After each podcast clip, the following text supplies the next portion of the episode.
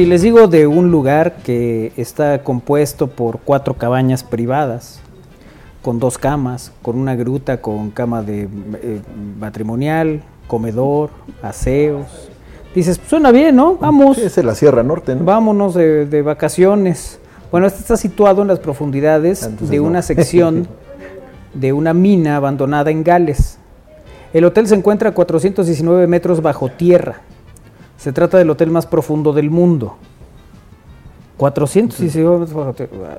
El Deep Sleep fue inaugurado en abril por una empresa de actividades al aire libre, que pues no están al aire libre, No están están- 419 metros bajo tierra. Eh, eh, solo abre una noche a la semana, los sábados. Los clientes empiezan reservando por internet y el sábado por la noche inician su aventura viajando a la base, cerca de la localidad, donde les esperan guías formados para acompañarles hasta el hotel subterráneo. Tras caminar 45 minutos por las montañas, los visitantes se equipan en una pequeña cabaña y se preparan para el descenso a la mina abandonada, la mayor mina de eh, pizarra abandonada del mundo. La desafiante ruta consiste en escaleras antiguas, en puentes abandonados. Llegar al hotel lleva aproximadamente una hora. Pues claro, ya llegas cansado. Ya lo que quieres es descansar. Dormir. Una vez en el hotel, los huéspedes reciben una bebida caliente, una comida al estilo expedición, antes de retirarse a dormir. La temperatura en el hotel más profundo del mundo se mantiene constante a 10 grados centígrados durante todo el año, pero las cabañas eh, densamente aisladas son muy acogedoras.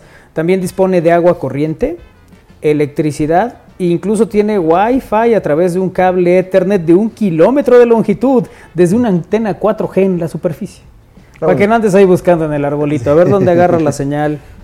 Bueno, este hotel, el, el más profundo del mundo, el- hay una suite situada en la mina, en Suecia, a 154 metros bajo tierra, pero este está mucho más. Eh, el hotel cuesta 688 dólares por noche. Para llegar hay que atravesar una ruta que es desafiante a través de los antiguos pozos de la mina para llegar a él. Es sin duda una cosa curiosa que haya un hotel de estas O características. sea, tienes que tener condición para poder caminar. Sí, que además, o sea, uno piensa de repente, no ir a un hotel, después vas a descansar. Pero pues, si ya vas cansado y todavía te van a hacer caminar otro, No, pero aquí- ¿para qué? Pues así, así como somos. Pero, pero sí, Bueno, yo creo que para esas personas que les gusta mucho pues la el- adrenalina, La ¿no? aventura. Finalmente Ajá, esta claro, la aventura es- de hoy vamos a ir a una montaña, ¿no? Este, y de ahí vamos a un hotel y de o sea, cosas así. Claro. Sí, sí pero, pero yo creo que, no, bueno, no soy, no soy quien, ¿verdad? Pero creo que el concepto es más bien visita, o vamos, te invitamos a que vivas la experiencia de visitar una mina. Y ya de, de paso, pues ahí hay una cama, ¿no? Por si De paso, ahí hay un hotel. Ay, pero sí se ve Déjame escribirles para decirles Sí, que sí eso- cambien el enfoque, porque sí es importante. Pues sí. ¿Qué tal si Habla, quiero? es más, mira, ahí tienes tu teléfono y yo le marco. Ah, mira, ¿Qué me tal están si marca- quiero room service? claro. No, no, que ya están llegaste. marcando- ya me nos están vamos. marcando, mira, esta me dicen que es spam. ¿Qué tal que ya, ya llegamos? y oye, ¿y, y la cartera? La- uy, la dejé en el hotel. Regrésate, 419 metros bajo tierra. Yo la Oye. verdad es que ya cuando hay cosas que son a Cierta- 5 o 10 metros bajo ya no. Ya no me hace gracia. ¿No? ¿Tú no irías? 419, no, por supuesto que no. Ay, pues qué, ¿Qué poco necesidad romántico. tengo? O sea, para llegar, si, si vemos la, la habitación, se ve muy bonito. Se ve romántica, Se ve ¿verdad? Sí, pero todo lo que Como tienes para entregar el que- anillo. Sí, mira, llegan y, y la llave, y la llave. Sí, la dejé ahí arriba. No, sí, sí da como cosita. Imagínate, me dejan aquí. Oye, o, o ya estando ahí, es- hay que resetear el internet y entonces está arriba Sí, del sí, botón. alguna cosa de esas. No, no, pues con más razón no voy. No voy y no voy. Ay, estaría bueno, padre para. ahí está un, Pero, una curiosidad. no, yo no, no, no, ¿No irías? no. O sea, ya, ya entrar a una mina. Así con es- el amor de tu vida. Es que es el problema. Es el problema primero que... Que pues más bien anda de viaje. Ay, esto es muy chiste. Ay, se anda bien ocurrente, ¿verdad? Sí. Oye, Bueno. pero no, ahí sí, mira, ahí sí, no, no encontrarían a nadie, no interrumpirían nada. nada. No, ¿ves? ¡Qué bonito! Nada. Sí, Ahí sí, no sería, un, tenemos- sería un lugar, digamos, este, bastante Para- ahí privado, sí, ¿no? Ahí sí le da para perderte. Ajá. Sí, sí, para que nadie te moleste. ¿Tú sí, Armando? Eh, eh, para la experiencia, pero sí también, como que estar así a altas profundidades, no. Como ¿No? que te queda el, no, ahorita tiembla. Ay, me quedo Pero sí, pues es que uno pero nunca si sabe. cualquier cosa, estás ahí, véanlo. A ver, te- lo tienen que ver más como más de enamorados. Es que ese es el problema. no, te vas mejor a otro lado. como la noticia- Ay, como no, noticia de la- Ay, se va uno. Este, es- depende de la van a las perspectiva. aguas ¿no? termales. Sí, sí, sí, pues, sí, mejor me voy a. Agua Azul. Aunque sean las azufradas. Ay, no. Sí, frase. ¿Ustedes lo harían, muchachos? Sí. No sé, los O jóvenes. sea, acá mejor te llevas un catra al cuescomate y ya. Híjole. Yo la verdad no iría. Hay que ser precavidos, hay que tener un poquito de instinto de supervivencia. Imagínate que ahí me quedo, no, gracias. ¿Quién me saca a 418 metros de profundidad? 19, de hecho. Ah, 19. No, 18 menos. como sea te rescatan, Sí, pero, pero ¿cuál es? 19. Zafo. Ah, eso sí se Con más complica. razón no voy. No, no, no, no tienes ese, ese Ese espíritu aventurero. espíritu. Híjole, no sé, yo... eh, hay ciertas cosas que sí les, les guardo cierta distancia. Sí, hay que tener respeto a esas profundidades. Pues, ¿para qué? ¿Qué necesidad? Ay, Sí, si sí, te aventaste de un paracaídas sin, sin pero, pues, eso era al aire libre, ahí veías. Ay, pero show. también si pasaba algo. Cuando no sabes qué hay allá arriba. que Y aparte no. estás más cerquita. Ay, pero no, vas- no vas a caer para arriba, vas a caer para abajo. Pues sí.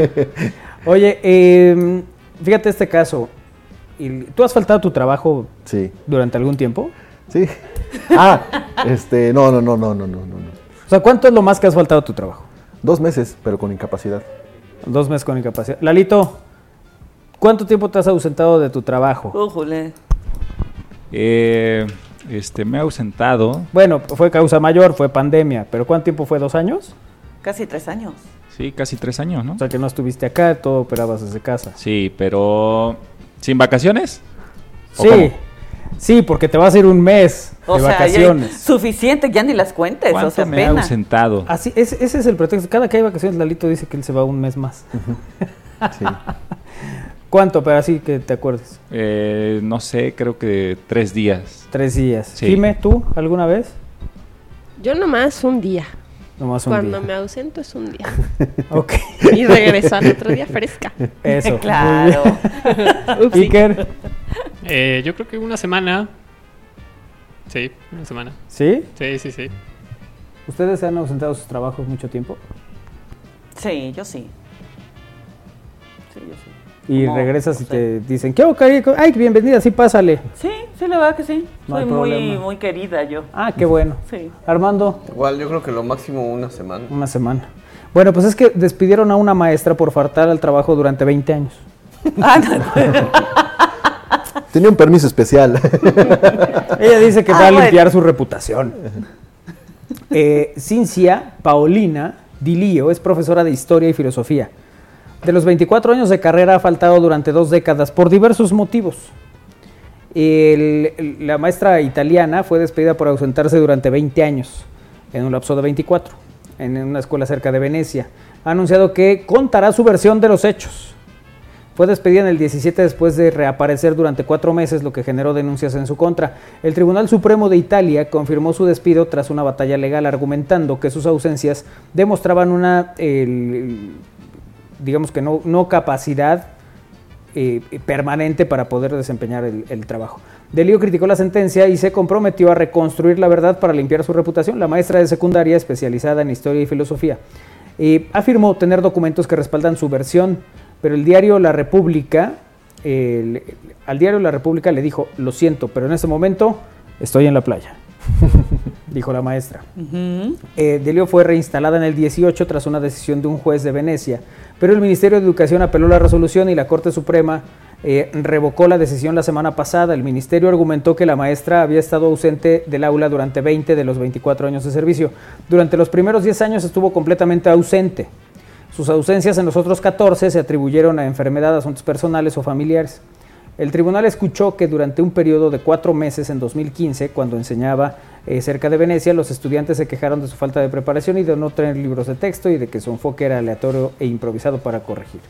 Una inspección reveló que no estaba preparada y que carecía de atención, y los estudiantes se negaron a participar en sus clases porque ella estaba distraída con su teléfono. ¿Ves que luego pasa, no? Sí, sí, sí. Su despido en el 17 se convirtió en una batalla legal, pasando por una apelación, una contraapelación, después llegar finalmente a la Corte Superior. La defensa de la libertad de enseñanza fue rechazada por el tribunal, que argumentó que era responsabilidad del maestro garantizar el derecho de los estudiantes a recibir la educación. Así que eh, dice que posee documentos para refutar la afirmación de que estuvo ausente durante 20 años. Me llama la atención que sea en, el viejo continente y no sea en México, porque también hacía algunos De repente algún... Bueno, pues es que durante muchos años sucedía esto de... Y, y tal persona, no, pues yo nunca le he visto que venga a trabajar. Sí. No, sí. pues nomás viene los días de pago, Sí, sí. ¿no? Que e- esos, ¿cómo se les solía llamar en el argot? Eh, aviadores. Aviadores. ¿No? De esos que nunca se presentaban, pero que estaban ahí en todo el... Eh, nómina. En nómina y todo el asunto. El- pero así, digo, tú te puedes ausentar de repente por alguna cosa, por algo extraordinario, por un proyecto específico que el cual te requiere más, que es dentro del mismo trabajo, ¿no? Sí. Pero que te requiere a lo mejor dejar algunas actividades para poder hacerlas más. Pero 20 años, Israel. Y además, eh, cada vez que te, te trataban de, bueno, tenías alguna causa por la que podías salir, tenías un justificante, Ah, claro. ¿no? Claro. No. Sí, Isra, eh, una lista de pretextos y va viendo cuál ya usó. va palomeando. ¿Cuántos tienes? Como 280 200, sí, más o voy menos. como, sí, 200 y voy como en el 180, sí, ya está quedando. en- Como si- sí, sí, Ya sí. está buscando los pretextos. Sí, porque ya pasando de los 300 ya es mucho para un año, ¿no? Sí, sí. Entonces sí va uno encontrando pretextos distintos. para- Bueno. para- sí, puede ser desde un dolor de estómago, ¿no? Puede Claro. ser, este, Te vas fijando cuál es la obra que viene.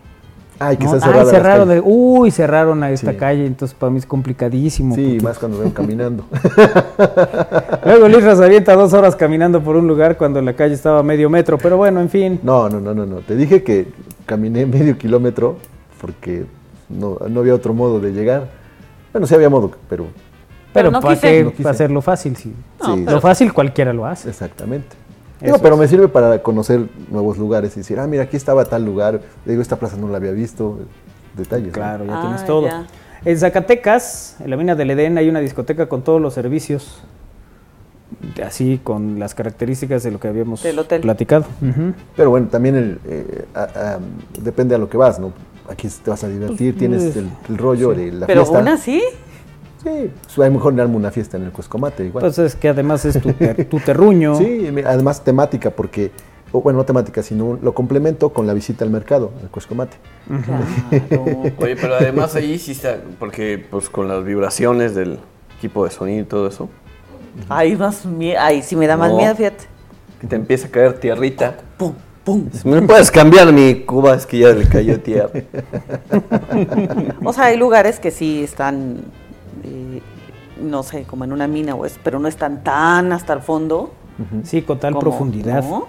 O sea, eso es lo que da miedo, que estás, no al fondo, lo que le sigue. Y luego hay al- algunos espacios que son muy altos, que esos te generan vértigo, te generan otro tipo de, de condiciones, pero bueno, no deja de ser curioso ir a estos lugares, ¿no? Poder disfrutar de estos sitios. Si a usted le gusta, si no le gusta, no sufra. Hay- he, visto eh, que hay lugares, como creo que en, en China, donde hay una mano que, te, que se suben.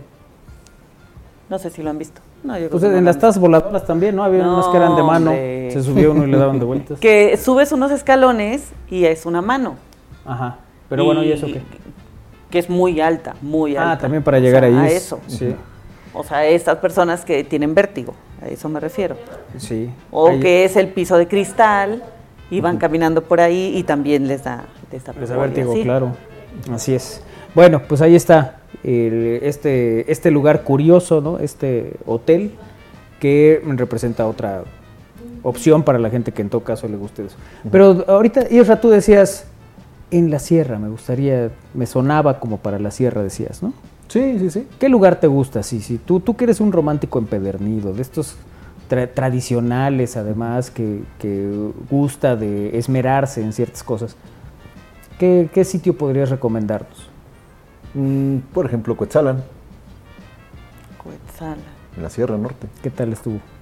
No, no, no, no, no estuvo. No he estado. No he estado. No he estado. No es todo. No he estado. Sí. No, no he estado. ¿Cómo me gusta comprometerlo? Porque entonces tiene que dar detalles del lugar y luego decir, este, Ah, bueno, bueno, Jimé, bueno. no es todo.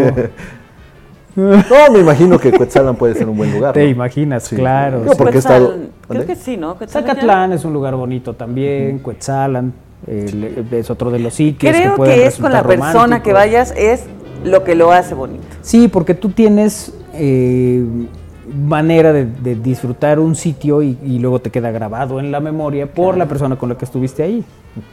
Y eso es cierto. No es- no es el Así lugar, que cuéntanos de Cuetzalan.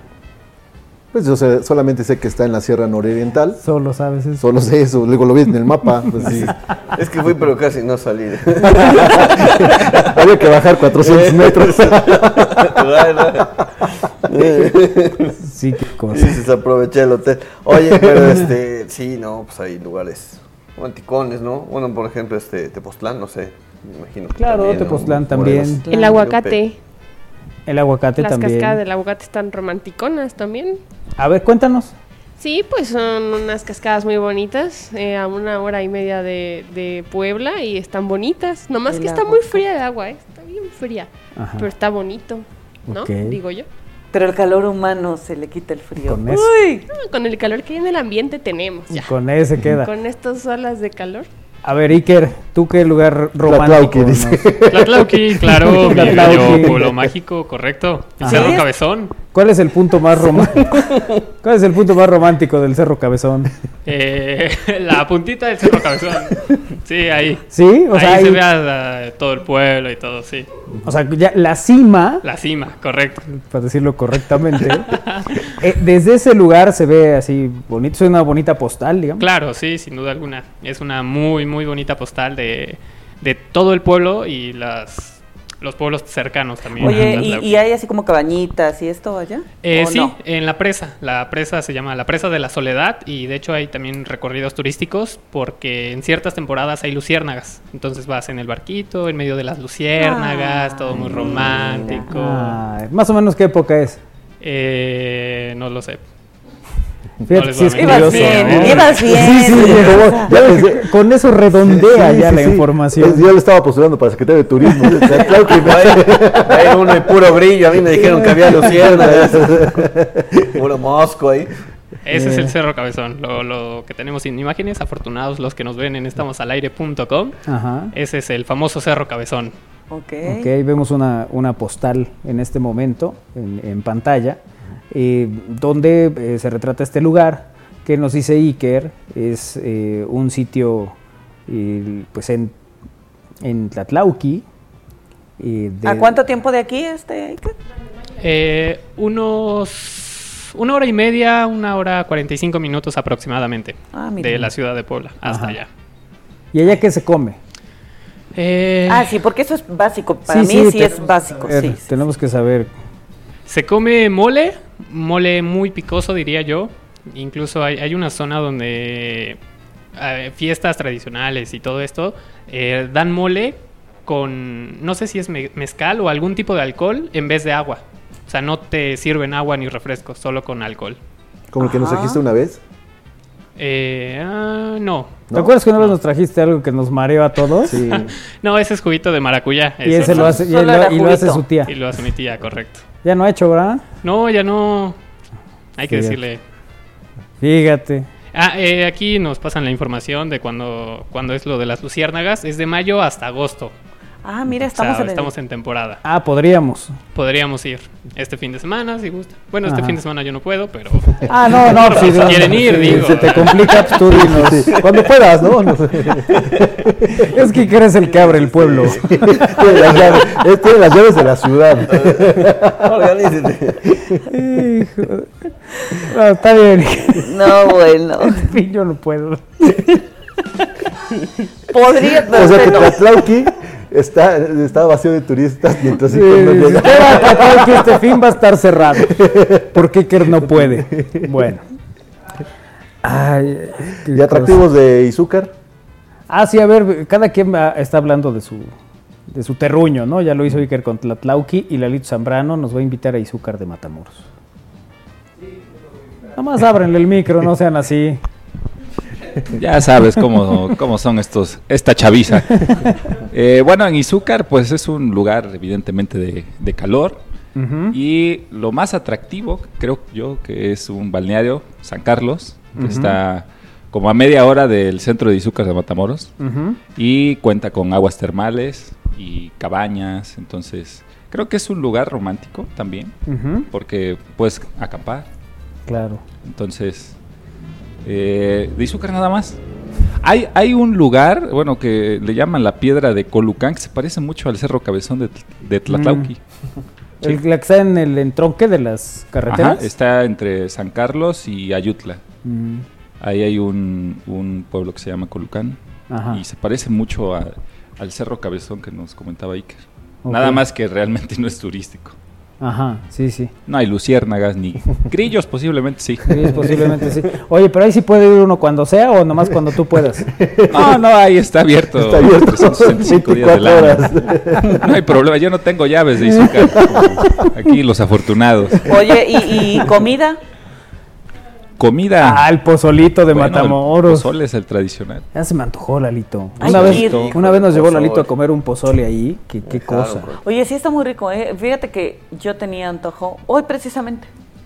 Hoy dije, ay, se me antoja ir allá donde Lalito a comer pozole. Bueno, no pozole, pero sí ir a comer allá. Pero hoy no voy a estar, Kairi. Ah, Entonces las pozolerías están cerradas. también.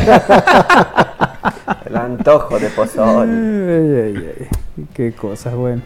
Bueno, Pues así yo los la- invito a que visiten el Cuescomate, el, Mate. merc- el Mercado de la Libertad, donde pueden disfrutar de, de paletas, agua de sabor, Antojitos. antojitos. Los domingos ya saben que están las, eh, las campechanas, el pan de fiesta, el pan de, pan de burro, eh, están las memelas. ¿no? Entonces, son los atractivos de la libertad. Oye, pero además la gastronomía de la mañana es distinta a la de la noche. Sí, claro. Sobre todo, mira, la- en las mañanas puedes encontrar desde birria, eh, los, el- la barbacoa, las memelas, las gorditas. Y ya conforme avanza el día, puedes encontrar eh, lo- eh, los esquites, los elotes asados, los los, famosos molotes. molotes, bueno, que ya son después de las 6 de la tarde, en un Las lugar que- chalupas. chalupas en toda esa zona. ¿no? Y, pero pues sí, como punto de reunión o punto de referente es el Cueshcomate. Ok. ¿no? Perfecto. Armando, ¿tú a dónde nos quieres invitar? Pues mira, aquí yendo la zona, ¿no? De varios, pues aquí el parque ecológico, muy, muy agradable para... Es un lugar romántico, hay un laguito. Un restaurante ahí al lado del laguito también, muy, muy bonito, muy agradable, ¿no? Sí. ¿No hay luciérnagas? No, no. Te anda Y de ahí sí onda. también está abierto, ¿eh? Bueno, no, tiene, tiene horarios, pero sí, pues... pues Normalmente sí. son los polis con su linterna. Alcanzas a ver. Pero bueno, pues ahí está estos. Aquí les comparto unas Sí. de las imágenes de, desde lo más alto del cerro. Cuando hay neblina se ve todo blanco. Eh, Oye, ¿cuánto tiempo tarda uno en subir? ¿Es fácil subir? Eh, hay hasta cierto punto subes en coche, ¿no? Eh, depende si hay mucha gente, si es un día festivo o algo así. eh, el coche ya no sube hasta lo más alto o donde se puede. Entonces sí tienes que caminar yo creo que fácilmente unos 45 minutos hasta lo más alto. Ah, Ok. Sí. Y aparte, bueno... Pero está fácil otras- para caminarlo. Está un poco empinado unas partes, eh, son Ajá. senderos, pero relativamente sí está fácil. Ah, no necesitas llegar. una habilidad especial, No, me no, no. refiero, Ni, ni equipamiento especial. Nada, nada. Y de hecho ahí también eh, hay otras zonas eh, turísticas, podría decir. Eh, hay un puente, un puente tibetano y una tirolesa que tienen una... Quedan de desayunar en el puente tibetano. no hay restaurante ahí, ¿no? Eh, no, no, no, no es Claro. restaurante. Ok. No, acuérdense comunicar con Iker, oye Iker, este, ¿me puedes abrir el cerro? Es que voy a ir a visitar. Voy este fin de semana. No andarás ocupado. No, este fin de semana no. Ya para el siguiente, con gusto. Eso. Muy bien. Bueno, pues este bloque turístico ha sido llevado hasta ustedes gracias a Al Aire Viajes. Nos vamos a una pausa, regresamos, es al aire a través de Radio Buap 969 de FM, la Universidad en la Radio. Gracias por vernos, seguirnos y acompañarnos también en televisión en estamosalaire.com. Vamos y venimos.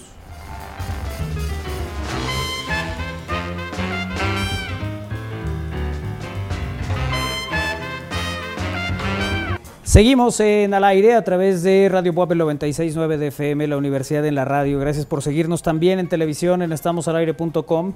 Esta tarde, como todos los jueves, tenemos la sección de eh, Tony Flores, que está con nosotros eh, como cada jueves. Tony, ¿cómo te va? Buena tarde.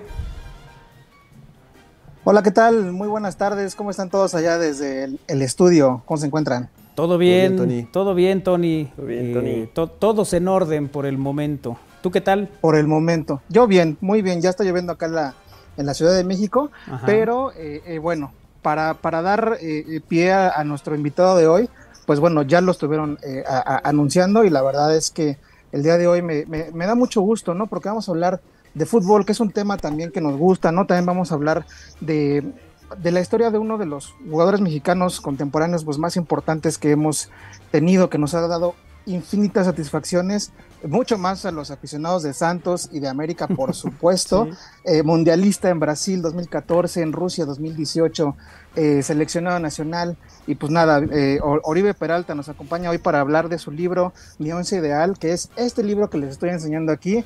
Mi Once Ideal es Principios y Estrategias para Triunfar en la Vida y el Fútbol. Oribe, bienvenido y muchas gracias. ¿Qué tal? ¿Cómo está? Tony, ¿y cómo Muy- están todos por allá en el estudio? Muy bien, Muy bien, muchísimas gracias. Muchas gracias, por, estar espacio. aquí. Gracias por el espacio. Este libro eh, en, lo, lo pueden encontrar en Random del sello Aguilar, en Penguin Random, ya están todas las, las librerías. Y pues nada, aquí la verdad es que Oribe nos hace una, pues una radiografía, es una gran radiografía personal, pero además sobre estos, eh, como dice el título, ¿no? Principios de estrategias para triunfar, no solamente en la vida, sino también en el fútbol para todas aquellas personas que quieren, eh, pues, y que soñamos, y que, y que sueñan, ¿no? Porque la verdad es que yo pienso que es un libro muy para, para jóvenes. A grosso modo, Oribe, platícanos sobre este libro. Eh, sé que tienes ahí 11 pasos, ¿no? Que posiblemente vamos a, a- a desmenuzar, no del todo, para no spoilearlos también, pero bueno, platícanos sobre este libro, Mi Once Ideal. Sí, muchas gracias, Tony. Gracias, este, primero por esa introducción. este, nada, la verdad es que el libro surgió de la idea de, de querer impactar gente. Yo creo que las personas, más allá de lo que hacemos, tenemos la obligación moral de, de contribuir a otras a, que su camino sea diferente o por lo menos ayudarles a que, a que atraviesen y cometan sus propios errores, ¿no? Y si, si pueden seguir el ejemplo de alguien más, creo que eso, eso es lo que se necesita hoy en día, eh, inspiración positiva por- debido a, a todo el caos que vivimos en, tanto en México como en el mundo. Entonces, partiendo de esto, eh, quise compartir estos valores que han sido fundamentales en mi vida, porque creo que eh, todo parte de, un centro y todos somos parte de una sociedad primero, que es, la que conformamos con, nuestra familia. Partiendo de ahí, eh, tenemos el deber de, de- de ayudar a los demás y pues estos valores son muchos de los que me inculcaron mis padres, otros los fui descubriendo eh, por experiencia propia y, haciendo parte de mí y otros eh, sin duda por, por la influencia de mi esposa, ¿no? que, que es alguien con, con quien he compartido muchísimas cosas y quien está, ha estado conmigo ahí. Son estos 11 valores, se los voy a compartir. Claridad, valentía, fe, paciencia, perseverancia, resiliencia, que es muy, muy importante. Eh, amor, humildad, honestidad, propósito y gratitud. Y qué bueno que haces mención de tus padres, don Miguel Ángel Peralta y doña Julieta Morones, porque justamente el principio de este libro me parece muy interesante cómo vas desarrollando tu interés, cómo, cómo fueron tus primeros contactos con el balón, ¿no? En este poblado de la partida. Platícanos sobre toda esta primera parte, antes de que fuera el, el gran Oribe Peralta que todo el mundo conocemos, ¿no? Y que todo el mundo admiramos. Pues la verdad es que tuve una infancia muy feliz. Eh, pues eh, carecía de algunas cosas, pero siempre tuve lo, lo indispensable para crecer. Tuve una madre que estuvo ahí al pendiente de mí, un papá que hizo todo por, por eh, llevar el sustento a casa. y después amigos, eh, hermanos, primos que, que siempre estaban ahí para, para, ayudarme en lo, que, en lo que se necesitaba. Y creo que, que esa, es, esa es la esencia de Oribe, ¿no? El estar rodeado de, de esas personas que quiere, el, el, siempre recordar eh, de dónde viene, porque al final de cuentas eh, esto, esto es así, o sea, tú no puedes olvidarte del origen, tú no puedes olvidarte de dónde creciste. Y, te decía que mis padres me habían inculcado muchos de los, de los valores que venían ahí, eh, como el amor, como la perseverancia, la, valentía, eh, pero también eh, el, mantenerme claro en algunas cosas, ¿no? Porque cuando, cuando yo decidí que, quería ser futbolista, eh, nunca obtuve un no, no se puede. Siempre fue el, ok, no sé si mis papás lo creían o no, pero siempre fue como, ok, si eso es lo que tú decides, está bien. E incluso hay una parte en el libro donde, eh, donde tu, tu, tu, mamá es quien dice, tienes hasta los 19 años para, para, para lograrlo, ¿no? Si no, ¿sabes qué? No se va a armar esto. Pero regresémonos tantito, porque también en estos primeros años de fútbol, eh, eh, en esta comunidad que está muy cerquita de Torreón, hay un equipo que se llamaba Los Vagos, donde estaba la mascota, Mauri, Javi, Toto, ¿no? Todos estos pues amigos que eran mayores, ¿no? Y que al final fueron con quienes tú, tuviste tus primeros acercamientos ya en una cancha de fútbol, ¿no? Sí, sí.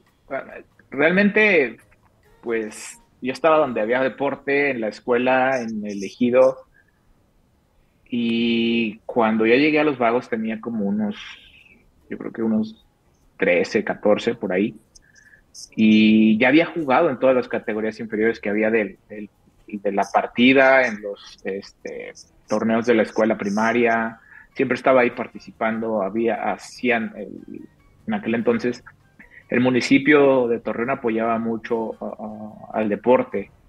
Y eh, eh, hacía donativos para, para, que se llevaran a cabo torneos de, en el ejido, de baby food y, y de juveniles a nivel este, ejidal. Entonces, pues yo estaba metido en todos lados y cuando me invitan a, los vagos, la verdad que fue eh, de casualidad, porque tenía primos más grandes eh, en aquel entonces que, fungía como, como, digámosle, el entrenador del equipo ese. Y, y, me dijo, me dice, yo lo acompañaba a todos lados, era un domingo en la tarde y, y yo estaba de uniforme casi siempre pero ese día no traía zapatos de fútbol. Entonces me dice, eh, o sea, él ve lesionado a alguien, creo, y me dice, ¿quieres jugar? Le digo, sí, pero no traigo zapatos y me consiguieron unos una talla más grande, entonces ya fue como jugué y, pues me fue bien. Pues después de ahí ya me dijo, ya te traes los zapatos todos los domingos y a partir de ahí empecé a jugar. Entonces fue más, más, más por estar pegado a, Por estar ahí en, la bola. En el fútbol. Ajá, sí. Oye, también hay un, hay un capítulo que me gusta mucho que se llama El Cepillo, que es donde explicas justamente por qué este, este nombre, ¿no? Pero también justamente me, da mucho gusto y me, y me hace, eh, se me hace muy congruente que todo el tiempo estás mencionando a tus padres, a tu mamá, a tu papá, a tus hermanos, a tus primos, a tus tíos. Siempre hay gente alrededor y eso es clave para tener éxito, ¿no? O sea, se debe, uno debe de tener muy claro cuáles son los objetivos, pero siempre se necesita esta parte, que te arropen, que te apoyen. Hace rato un momento dijiste, eh, nunca recibí un no por respuesta, ¿no? Entonces, eh, es, importantísima esta parte, ¿no? Eh, sí, creo que, creo que sí, pero también tiene que ver con, la personalidad, ¿no? Con, con la confianza que tienes y que transmites a los demás, porque pues, si yo les decía, ¿sabes qué? Que yo me quiero dedicar a una cosa que, y mis papás me veían que nunca estaba haciendo eso, se iba a decir, oh, ¿cómo quieres dedicarte a algo que nunca has hecho? ¿No? De la noche a la mañana no aparece. Pero sí creo que, que eh, el equipo que tienes alrededor es, es muy importante y, Y lo que yo siempre digo, hasta en los deportes que son individuales, necesitas un equipo alrededor y no puedes estar al 100% si todo ese equipo no trabaja eh, coordinado. Y la verdad es que, que, pues, a veces el equipo que tienes tiene que ser crudo contigo y decirte las cosas como son. Entonces, creo que eh, la gran valía de, de, toda mi gente es que eh, tenían la suficiente confianza como para decirme cosas que a lo mejor no me gustaban. Y, yo siempre supe, bueno, más bien, eh, aunque me, me, molestara en el ego, sabía que en parte tenían razón. Claro, y además importante también recalcar el tema de la fe, que es otro de los, de los valores que tienes, ¿no? El famoso nosotros te llamamos, ¿no? ¿Cómo, cómo sobreponerte a esto? Te lo, seguro te lo dicen mil veces, el fútbol es un deporte donde la mayoría de las veces se pierde, ¿no? Que también lo dices aquí. Eh, ¿Cómo sobreponerte una y otra vez a esto y seguir y seguir y seguir y llegar hasta donde llegaste tú? Creo que cuando tú estás convencido de, de lo que quieres, eh, Dios o, lo que creas, el universo, te va poniendo en, en situaciones en las que tienes que tomar acción y decidir qué, quieres. Entonces, si tú ya decidiste dar el primer paso, convertirte en, futbolista o en lo que quieras, músico, lo que sea, eh, a partir de que das tú el primer paso, se empiezan a, ver como los caminos hacia, hacia dónde ir. Eh, porque me parece que, en la vida es así. tú, no, tú puedes desear muchísimas cosas, pero si no te decides por una, no lo vas a conseguir. No vas a conseguir ni, ni todas las otras. Y, a veces eso nos pasa, ¿no? Que, estamos tan confundidos y tan inmersos en, en, un mundo de muchas posibilidades que decimos, es que para dónde me voy, para dónde, para dónde. Y y dejas correr el tiempo y se te escapa la oportunidad de hacer algo en tu vida. Entonces, e, esa, esa fe y esa claridad eh, que yo tuve desde muy joven para elegir esto, la verdad es que se fue alineando conforme daba los pasos.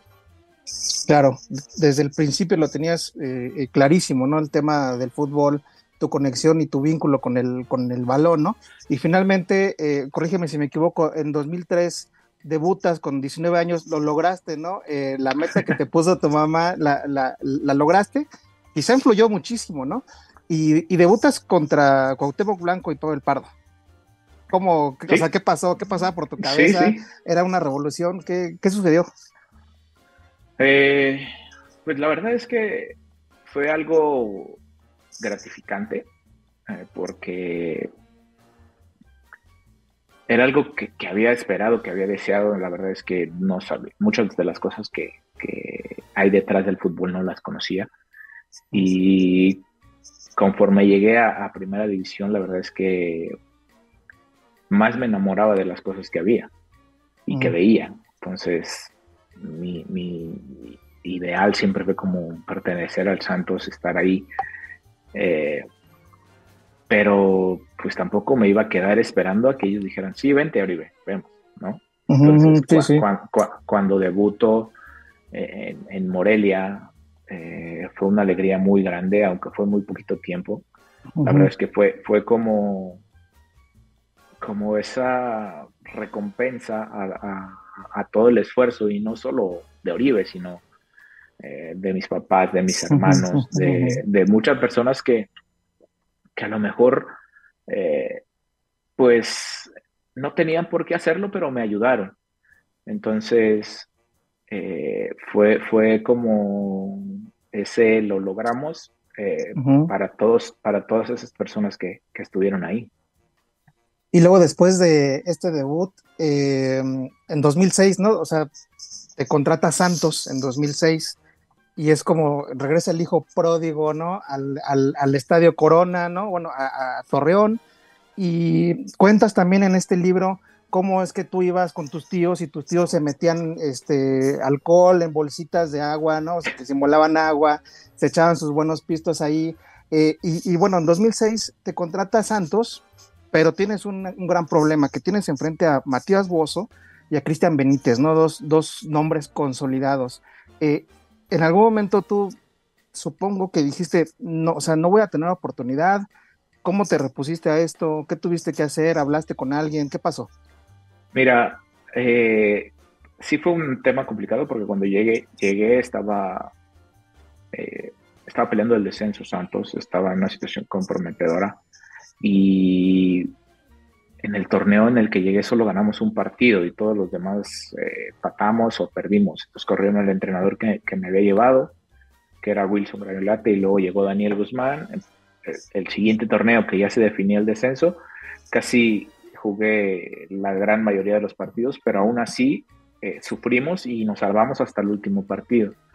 Entonces, cuando llega Benítez, cuando llega Chucho, eh, sí eh, sabía que iba a haber competencia, nunca me resigné a no jugar y mientras esto pasaba hay un entrenador al cual quiero mucho, quiero mucho a todos mis entrenadores de fútbol porque me enseñaron mucho, pero había uno en especial que, se llama Oscar Torres que hoy está trabajando en, en Pachuca, que me ayudó muchísimo, siempre eh, en las tardes, como no estaba teniendo participación, no estaba siendo tomado en cuenta tanto, y me, me, me llevaba, vente Oribe, vamos a Ceci Food, vamos a que entrenes un poco, tienes que estar listo para cuando llegue la oportunidad, vente, vamos a hacer un poco de definición, tienes que practicar, tienes que mejorar, tienes que serenarte en estas situaciones. Entonces, él fue alguien que en aquel momento realmente yo sí le decía, ya, güey, yo no, no quiero hacer nada de verdad. No, lo necesitas, vente. Y me obligaba tanto que, que llegó un punto en el que pues, sí dije, güey, no. Lo, lo, lo, odié un poquito, ¿no? Porque pues, yo quería, estaba, eh, mi hijo estaba pequeño y pues, yo quería estar en casa, me la pasaba viajando.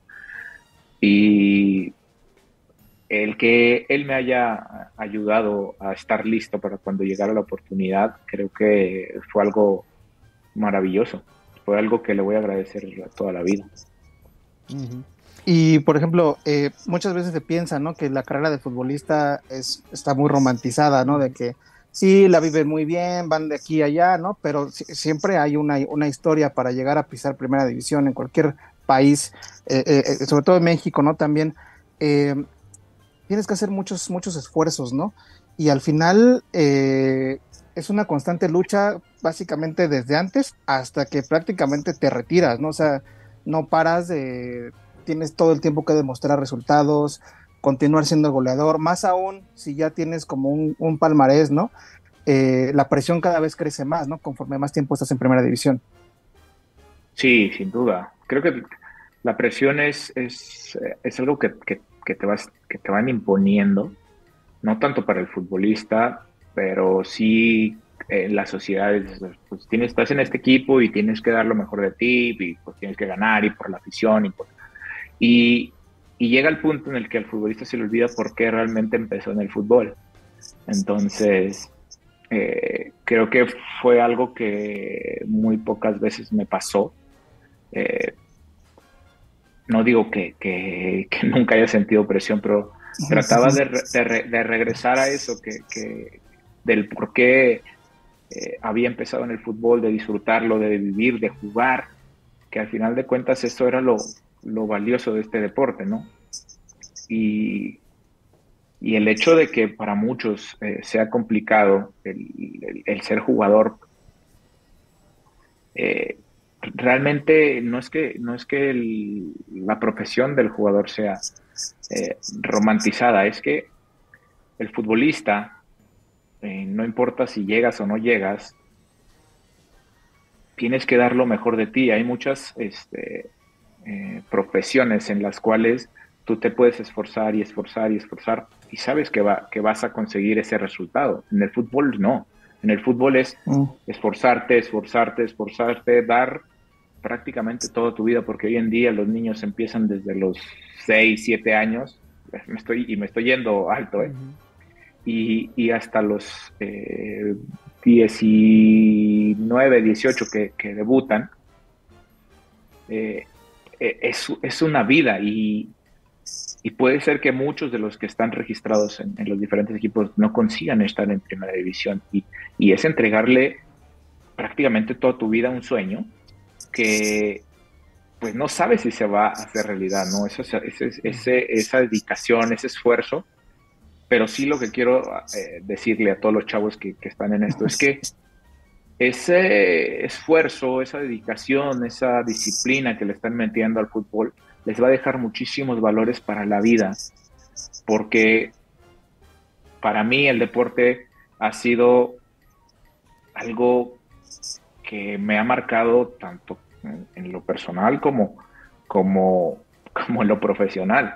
y, y, lo digo de esta manera porque eh, como se juega, como se es dentro de la cancha, se es afuera. Entonces, si escatimas en esfuerzos dentro de la cancha, vas a escatimar en muchas otras cosas afuera.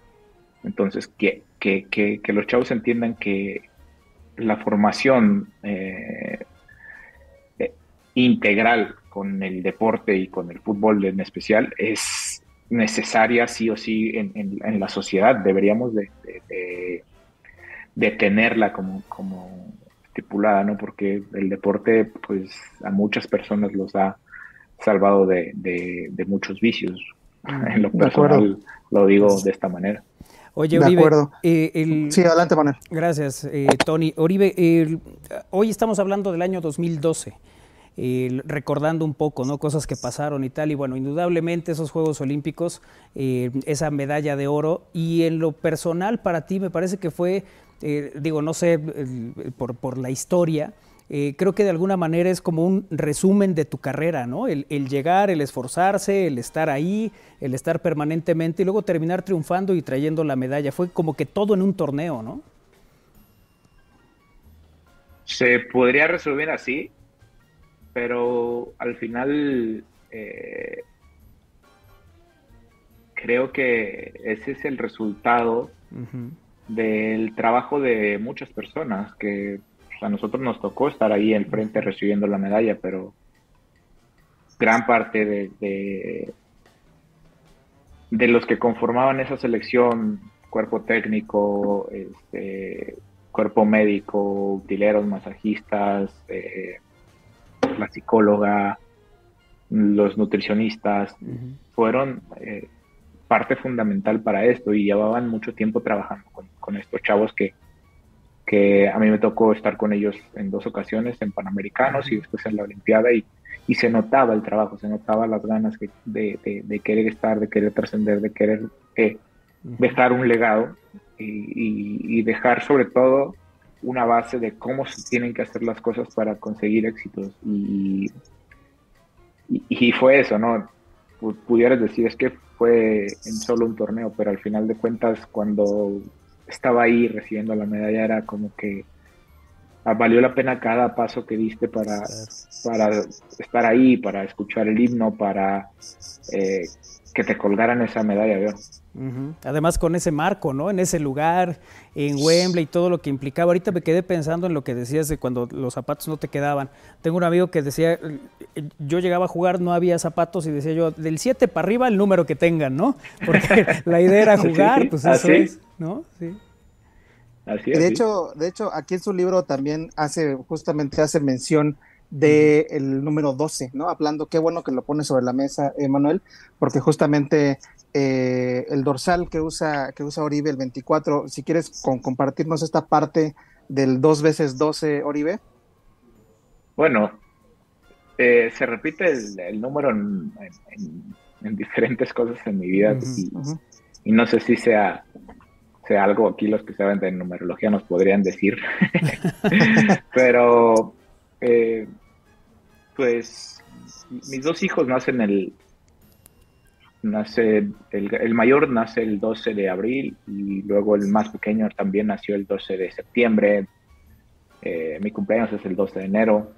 Uh -huh. eh, entonces hay muchas situaciones que han estado pasando con ese número pero a mí en realidad el 12 no me gustaba o sea, como para traerlo en, un, en una playera no me gustaba y empecé usando los números que tenía cuando jugaba en la partida. Eh, el primero en Morelia, pues no, no, no tuvo mucho, mucho sentido porque era como me, como me registraban.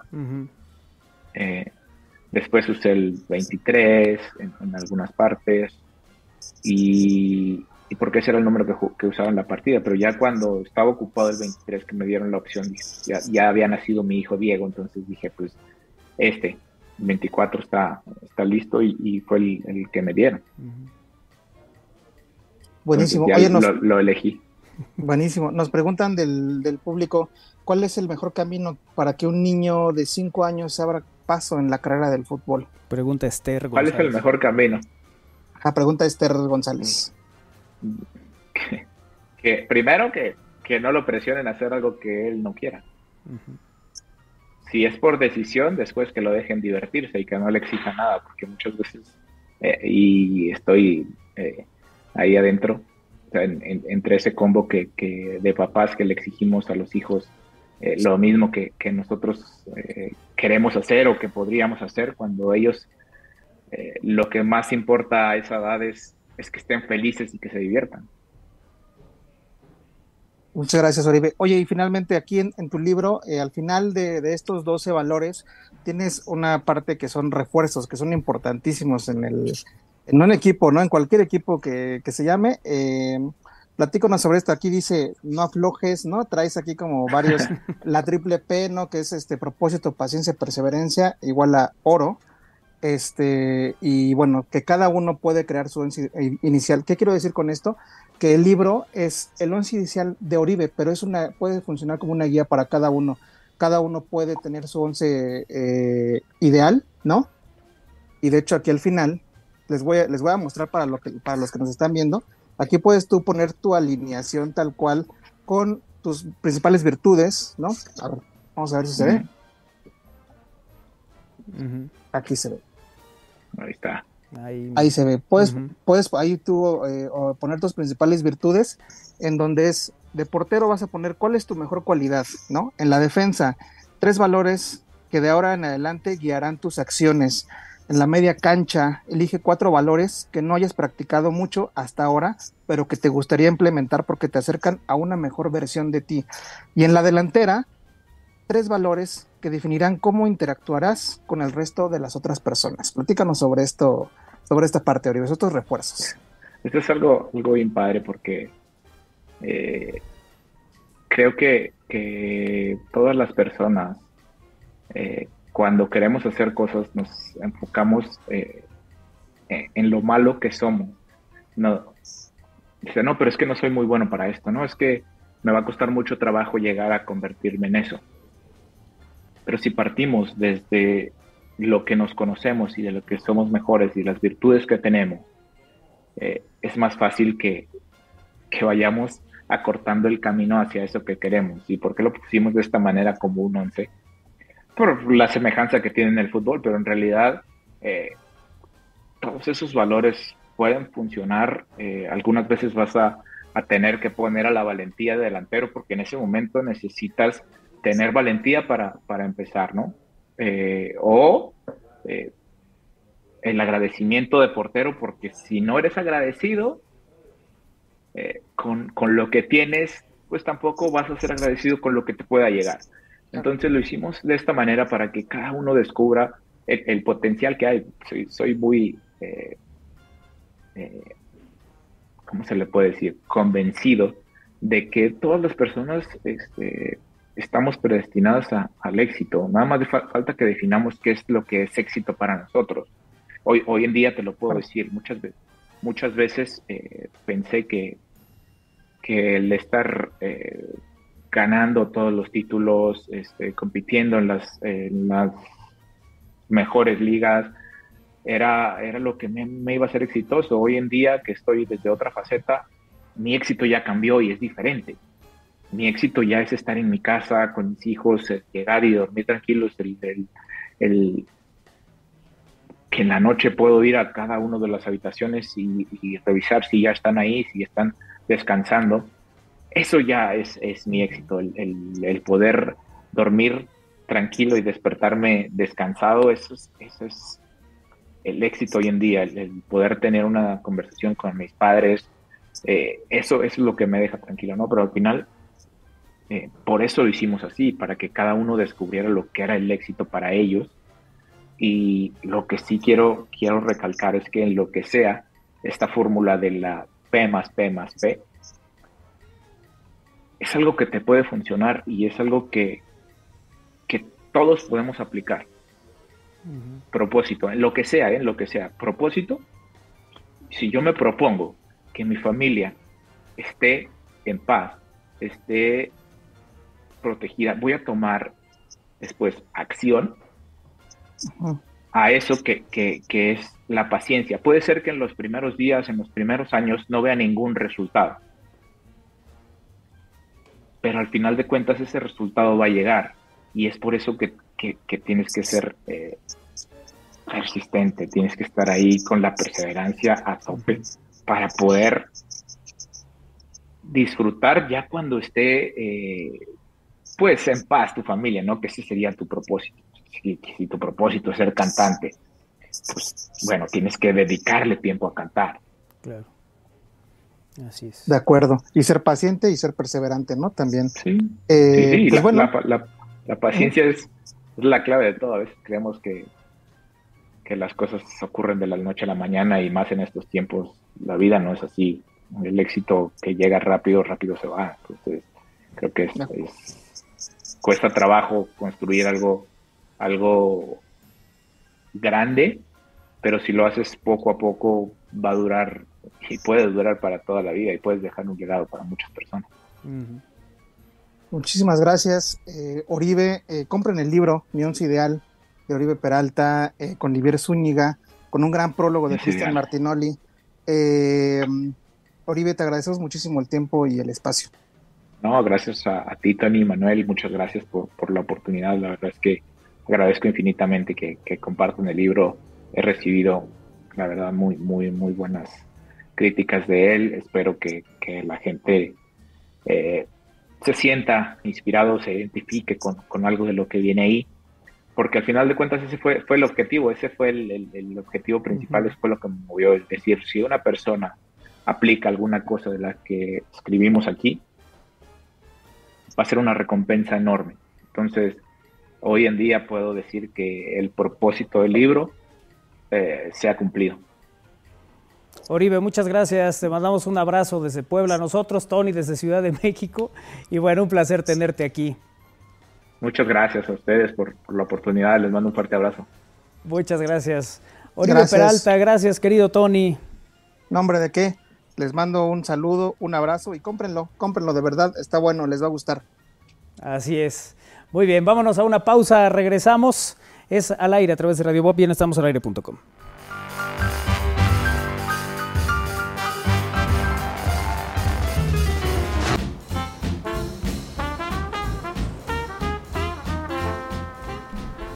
Seguimos, seguimos en al aire a través de Radio Puebla 969 de FM, la Universidad en la Radio y en estamosalaire.com. Esta tarde tenemos un gran invitado, además es un eh, amigo entrañable y una persona que nos ha acompañado a lo largo de mucho tiempo en los medios de comunicación y es un honor tener aquí a Alberto Fabris del Toro. Querido Beto, ¿cómo estás? Bienvenido.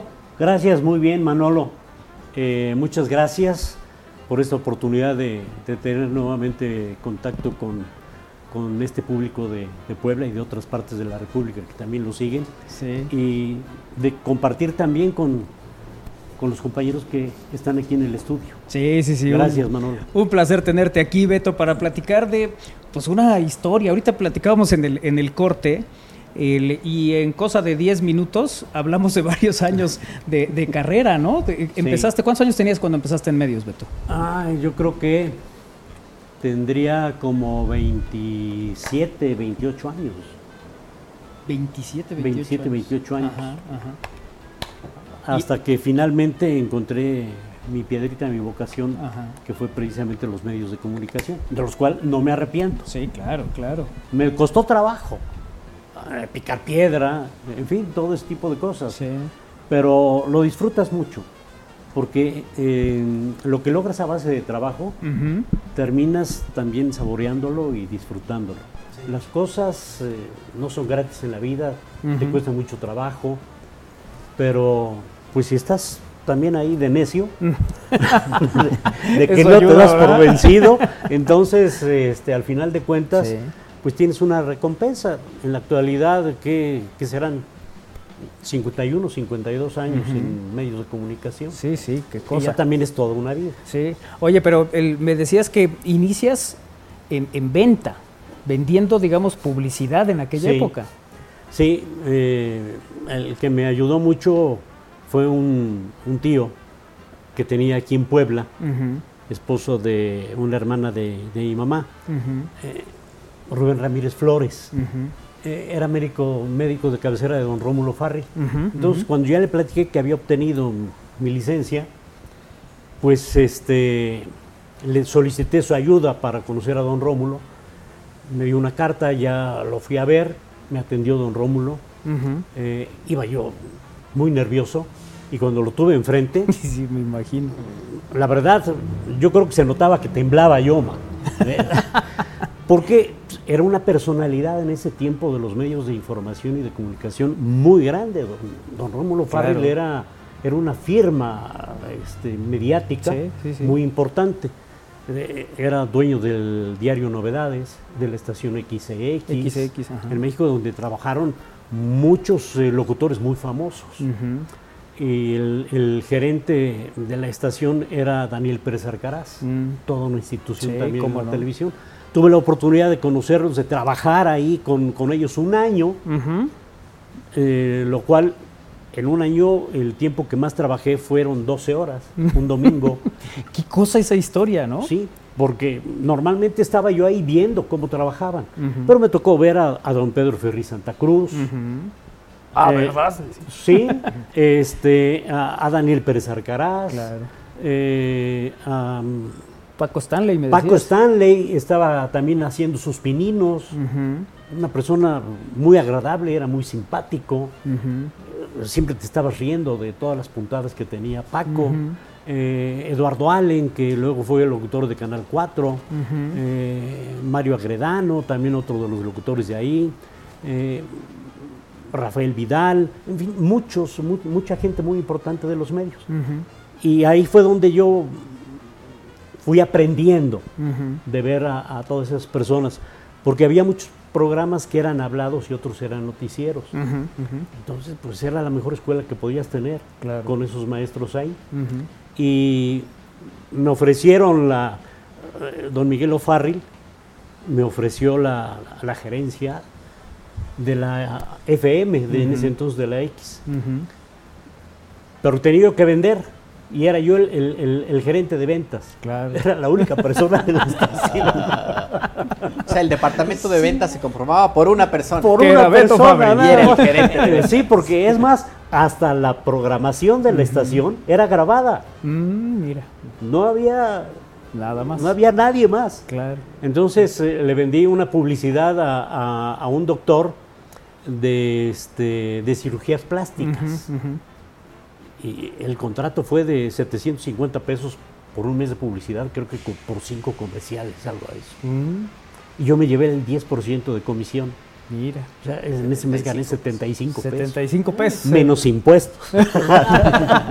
¿Y qué, qué, digamos, en términos de hoy en día, cuánto era 75 No, pues, pesos? ¿Para qué alcanzaba? ¿Sí era así una la Pues, nota? ¿O Pues más menos? mira, yo creo que yo creo que los 750 pesos normalmente en esa época era como un salario casi casi casi mensual. Ok. Esa era más o menos la... Sí, más o menos 74, 72, Ajá. 1972.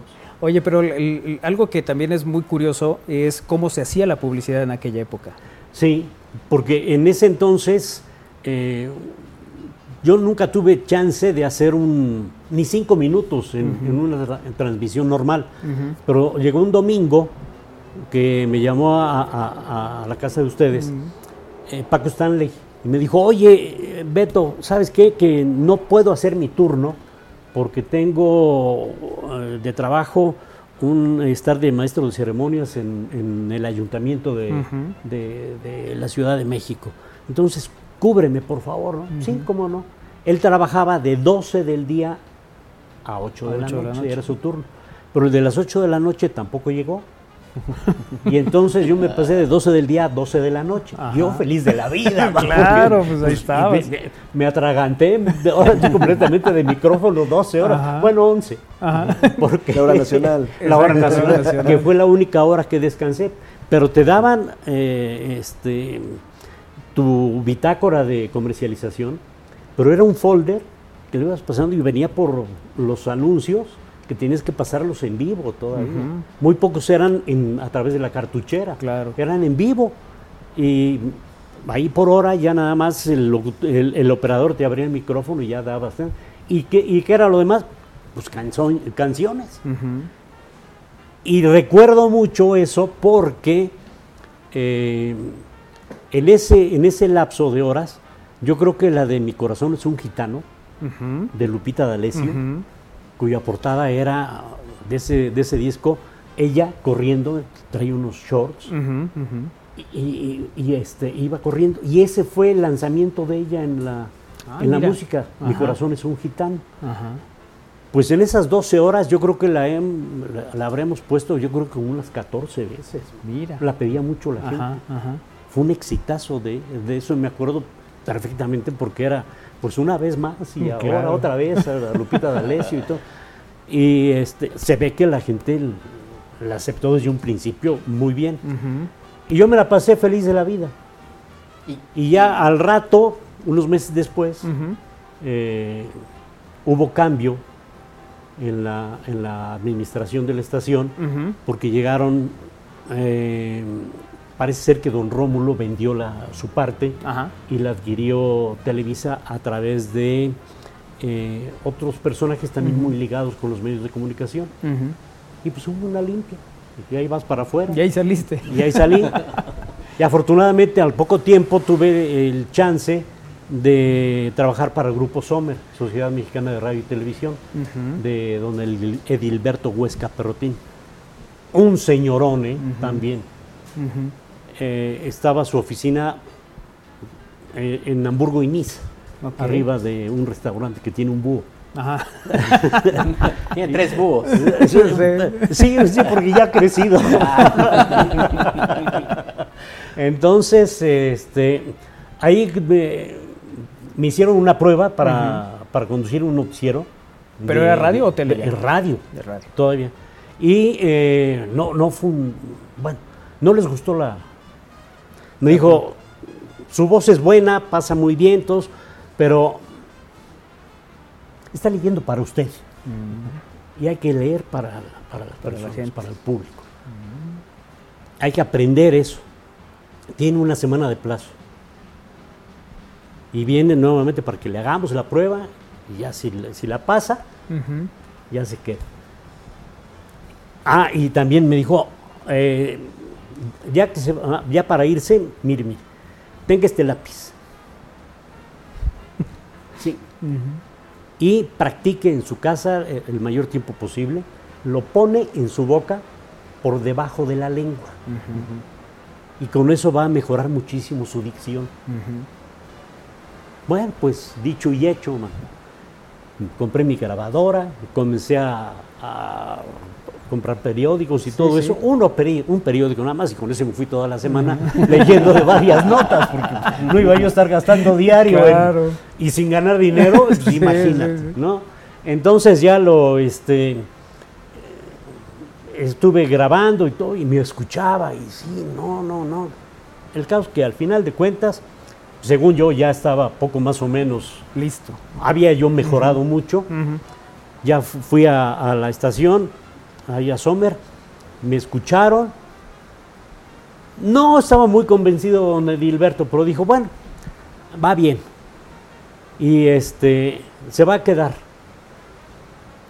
Pero nada más que eh, el locutor entra a las 8, el, el operador entra a las 8 de la mañana. Pero el noticiero entraba al aire en Radio Chapultepec a las 7 Ok. y se mandaba vía telefónica a la estación de radio. ¿Y, y cómo va a ser eso el, el operador? No, usted lo va a grabar. Ah, mira. Usted lo va, lo va a grabar, lo va a editar Y lo va a mandar. y lo va a mandar. Vía telefónica se Ajá. mandaba. Ahora el departamento No, dije, eras tú, nada era yo. pero, pero dices, ¿y ahora qué hago? Ajá. No te puedes, no, no puedes decir, no, Claro. pues, tienes que entrarle al toro ¿no? y agarrarlo por los cuernos y, en fin, como, como se pudiera. Comencé a, a- me dieron las llaves, tenía yo que ir a las 5 de la mañana ahí este, al edificio de la prensa Ujú, en México, en la avenida Hidalgo, casi con reforma, por, por ese rumbo de, de por ahí andaba, y me llevaba yo todos los periódicos. Llegaba a la estación, ah, me dieron la llave también de la puerta del edificio para entrar y luego de, de las oficinas también para, entrar. Completito. Me enseñaron a grabar desde un principio también todo eso. Y ya con eso eh, llegué y veía yo, el- metía las ocho columnas de los periódicos. Ok. Tal periódico dice esto, tal periódico dice esto. Y luego algunas notas importantes y me dijo, de política no hay que meternos mucho, nada más los encabezados, de economía algo muy interesante, de nota roja si podemos eliminarla a lo mejor, eh, de, de, este, de espectáculos lo que también valga la pena y de deportes eh, también. Entonces, era un noticiero de media hora. Mm. Me enseñaron a, a- a manejar también la, la grabadora De carreta abierta. que eran dos carretes sí, de esos abiertos que tenían sus botoncitos aquí abajo y que si te equivocabas parabas la grabación, me, me salía yo de la cabina y agarraba mi lapicito y marcaba donde estaba, donde se tenía que hacer la edición, y corrías Ajá. todo lo demás de la cinta que ya no servía, lo marcabas y luego ya empalmabas, Lo pegabas. lo ¿no? pegabas y todo eso. Y, O sea, eso eh, mientras seguía al aire. no, no, porque no. yo cortaba, Ah, yo cortaba para, para ir a hacer la edición Ah, ya. Ajá, ajá. Y este, bueno, ya se hacía el noticiero y se mandaba. A, a- a, este, a Radio Chapultepec, del señor Obregón, era el dueño de la, de la estación. Y así estuvimos medio año. No le gustó, eh, este, estando en, en- en la estación ahí de Radio Chapultepec, ya había llegado un- una segunda voz al noticiero un muchacho, creo que era de Chiapas, él. Eh, pero no le gustó al señor Obregón. ¿Por qué? No sé, pero no le gustó. Y le habló al- a, a- a la estación, a, digo, a, Sommer, y lo quitaron. Y entonces donde Dilberto, unos días después, me llamó y me dijo, ya, ah, ya hay un relevo, ya no vas a estar solo. Ah, qué bueno que todos quieren. Ven, te lo voy a presentar. Mira, este es tu nuevo. Hola, ¿cómo estás? Ajá. El perro Bermúdez. No me digas. Enrique Bermúdez de la Enrique Serna. Bermúdez de la Serna. Este, un abrazo, Enrique. ¿Qué pasó, mi brother? Sí, sí, sí. Él estaba también haciendo sus pininos. Mira qué cosa. Y mira ya también eh, lo, lo que ha llegado a hacer en Sí, toda su hombre. carrera, ¿no? Este, un, un muy buen amigo. Televisoras diferentes. Que eso era todo un tema, ¿no? En, Sí, en alguna pero época. para nosotros, mira, ustedes. para, la, para quien anda en las trincheras, Sí. para quien anda en, en- en el terreno de juego, de, de- de pelearte la nota, Sí. de hacer entrevistas y todo eso, ahí aunque no creas o no lo crean, nos ayudábamos. Claro. Si a alguien le fallaba la luz, porque andabas con los asistentes andaban Sí, con sus este, los cinturones sus de cinturones pilas, de pilas y, sus lámparas Sí. de cuarzo, todo eso para las iluminaciones. Y, y o si un cassette se atascaba, ya te podías ayudar sin que supieran los jefes. Claro. Porque los jefes siempre te pedían que llegaras con la información. Sí. Y no, o sea, ellos no sabían si, si falló el equipo, si no falló, si esto. No, no, ahí tenía que estar la información. Y pues sí, muchas veces nos ayudaban. Ujú. Y de ahí empezaste la amistad con Enrique. De ahí comencé la amistad con Enrique, Ujú. después este, con Jorge Berry, Mm, también. también tuve, tuve una amistad y eh, recuerdo que en, una, en el Aeropuerto Internacional de la Ciudad de México eh, llegó Pelé y lo metieron a, a un cuartito para que lo entrevistáramos. Él y, y nosotros, Canal 13. Ok. Comienza Jorge y se les funde el, el, cuarzo. Ajá. Y pues ya no había entrevista. Y los que teníamos el cuarzo éramos nosotros. Eran ustedes, claro. Entonces se voltea Jorge y me dice, oye, préstame el cuarzo, ¿no? Sí, cómo no. Pero acá entre nosotros, ¿eh? Sí, que esto sí. no se entera. No, no, no te preocupes. Ah, pero no podían tocar el equipo los, los de Televisa. Claro, ¿eh? lo tenían que poner El- ustedes. El, el- el- el asistente del camarógrafo era el que estaba con su cuarzo aquí. Iluminando, ¿no? Bueno, este, ya se hizo la entrevista con, con Pelé, todos. Nosotros no tuvimos ningún problema. Pero tiempo después, ah, mira, ahí, Ahí está la eh, foto con Pelé. Esa foto es con Pelé eh, en el Mundial de Estados Unidos en 94. 94. Ajá. Que, eh, esa ya fue una entrevista ya más Sí, sí, ya después. más, más Esto light, que nos más hablas ligera. era. Sí, no, eso fue en los 70, Ujú. 80, Ujú. 70, 80 y todo. Y eh, ocurre que estando yo en, el- en, el- en los campos de la América, de las pocas veces que nos dejaban entrar, Ajá. eh, iba yo a entrevistar, ya no sé a quién, y se nos atasca la, la- el, el cassette, El En, la, en la- en la cámara. Ujú. Y me dice el jefe Nieto, que era nuestro camarógrafo,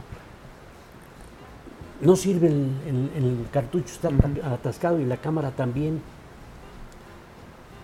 Bueno, estaba también Jorge Berry. Y le dije, Jorge, pues ahora nosotros. Bueno, pero este, ¿tienen el, el cassette? Sí. Es igual de la cámara de nosotros. Dánoslo. El camarógrafo de ellos haciéndome la nota. Claro, pues sí, tampoco sí, tocaban tampoco, ustedes. pero nos dieron el cassette. Ajá. Sí, grabaron y todo. Sí, bien.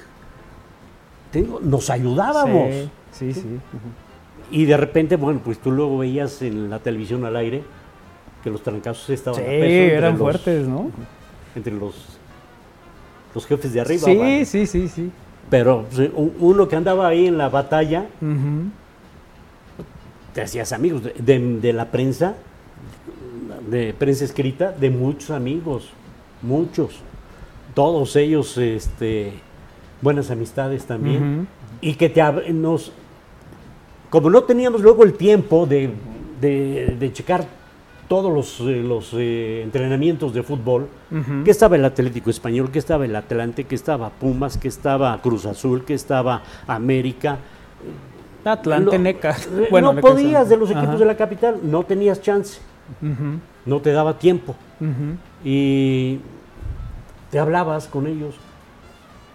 Entonces, este, te, te decían, oye, te hablaban, oye, ¿qué hubo en, en tal entrenamiento? Pues esto, esto, esto, esto. Oye, yo estuve en tal lado y hay esto, esto, esto, esto. Se Entonces, compartían. todos estábamos, hacíamos nuestra red de Claro. información. Porque la bronca era que se te fuera alguna información, alguna Sí, noticia, Sí, sí. que la tuviera el otro y no la tuvieras tú, porque Ese sí era un trabajamos problema. con mucha presión. Claro, Mucha presión, pero pues uno tenía que ver la forma claro, de, de entrarle. de- de cómo suavizar todo, ¿no? Invitadazo el día de hoy, la voz inconfundible. Está Beto Fabris del Toro con nosotros esta tarde aquí en Al Aire. Eh, gran invitado, don Alberto Fabris, mis mejores deseos. Lo recuerdo en la cáscara del siglo de Ah, Broso sí, y. Ponchito. Sí. ¿Esa qué fue? ¿94? Fue en el eh, 94, cuando el 94 Mundial en de Estados Estados Unidos. Unidos. Hasta Sí. Faitelson metió gol. Sí, a pase de José Ramón. Además, a pase de José Ramón. Sí, que fíjate que ese, ahí está el, el equipo, mira, Ajá. eh, está David Faitelson, Ajá. está eh, Pepe, eh, este, Sigue André. Espinosa, Ajá. André Marín, Toño Moreno, Broso, El Muerto, Ajá. que era de, de producción, El Papas, que era un editor. no, no, no, era un mago en las ediciones. Ajá. pero era un genio. Un abrazo para el Papas y para todos también. Sí. Abajo está Roberto Gómez Junco, Ajá. luego Juan Manuel, que era de producción, luego José Ramón y yo. Ese es el equipo de... Pero hay- había otra foto donde estaba ni más ni menos que el entrenador de, de este equipo. Don Nacho Treyes estaba Don parado ahí con Nacho, nosotros. claro. Imagínate, no, no, no, teníamos un... Ah, era un Un equipazo, ¿no? equipazo es. Y ese es el estadio de eh, mm, el de Dallas, el este. Ay, el, el enorme este. ¿El Cotton Bowl? El Cotton Bowl. Ajá. Ok. Y en pleno partido se les ocurre darle mantenimiento a la cancha Y les prende el- y salen los, los Aspersor. aspersores y ¡pum! todos ahí andábamos jugando también con la, con la lluvia. A No, fue, fue algo muy, muy gratificante todo eso. Y bueno, pues desde ahí estaba, estaba ya Broso. Sí, sí, sí. Que fueron Desde todo un 94. suceso, ¿no? Bueno, eh, que es en 88 cuando aparece Andrés Bustamante, ¿no? Sí, porque mira, eh, aparece Andrés en 88, sí, porque el Mundial de México 86, 86. ujú. era este, Cadena, Mm. Oscar. Oscar Cadena. Ahí en ese entonces nació Los Protagonistas, un programa que tuvo realmente un gran, gran éxito Sí. en, en- en la televisión. Es un parteaguas, ¿no? Sí, y se hizo un parteaguas, pero no solamente a nivel este, local, ¿eh? Sí, sí. sino a nivel internacional. Internacional. Porque miren, hay una eh, cuestión que a mí me llena en lo personal de mucho orgullo y creo que a todos mis demás compañeros que estuvimos en eso igualmente. Porque en el Mundial de 1970, en 1974, Ujú. el Mundial de Argentina, ¿El 78? perdón. O de Alemania Argentina, 74. No, Alemania no. De Argentina 78. Fue la primera vez que Canal 13 entró a las grandes ligas de las transmisiones de eventos internacionales grandes como Juegos Olímpicos, como campeonatos mundiales de, de- de- de fútbol. Y bueno, pues todo eso, la cabeza de, la, lo- de quien formó todo ese grupo y, y ese logro para, para la televisión del Estado en ese entonces, pues fue José Ramón, que era el, Claro. el jefe de deportes. Sí, sí. Y todo el equipo que lo conformamos también ahí, que eh, estaba Raúl Orbañanos, estaba Alejandro Lara, Rogelio Hernández Huerta con el deporte amateur, eh, este, Rodolfo Sánchez Noya con automovilismo, el profesor Constancio Córdoba con eh, Básquetbol. el básquetbol, eh, este, Armando Sainz, que era también uno de los guionistas del programa, con toros, luego llegó Ángel Díaz de León, eh, este, yo estaba también ahí con todos, comencé con el béisbol, y, nos fuimos acomodando. Pero ese grupo eh, fue el que creó la, la entrada de Canal 13 a las grandes ligas de, los, de las transmisiones grandes. De eso, a mí en lo personal, y sé que hago mal en decirlo, pero en una ocasión Fernando Marcos, en una transmisión de fútbol, me dijo, eh, ¿a usted se le hace correcto que el que hace un gol lo festeje tanto? Y le dije, bueno, pues, a lo mejor luego es exagerado, ¿no, don Fernando? Me dice, no, ahí está Fernando Ahí está Marcos, Fernando ese es en el Marcos. Mundial de España 82. Mm. Me dice don Fernando Marcos, no. Dice, porque ¿sabe qué? ¿Quién pone el huevo? ¿Quién lo cacarea? ¿La que lo pone o la que está al lado? La que está al lado le vale gorro. La que lo cacarea es la que puso el huevo. Es- esto es también lo mismo. Nosotros fuimos esa piedra angular de lo que es deporte, eh, este, deporte B, de lo que es ahora el, el departamento de deportes de, de Imevisión, de Canal 13, de Imevisión y de Y TV de Azteca. Sí, sí. Oye, con Fernando Marcos, además, estas célebres cuatro palabras con las que terminaban los partidos, Sí. ¿no?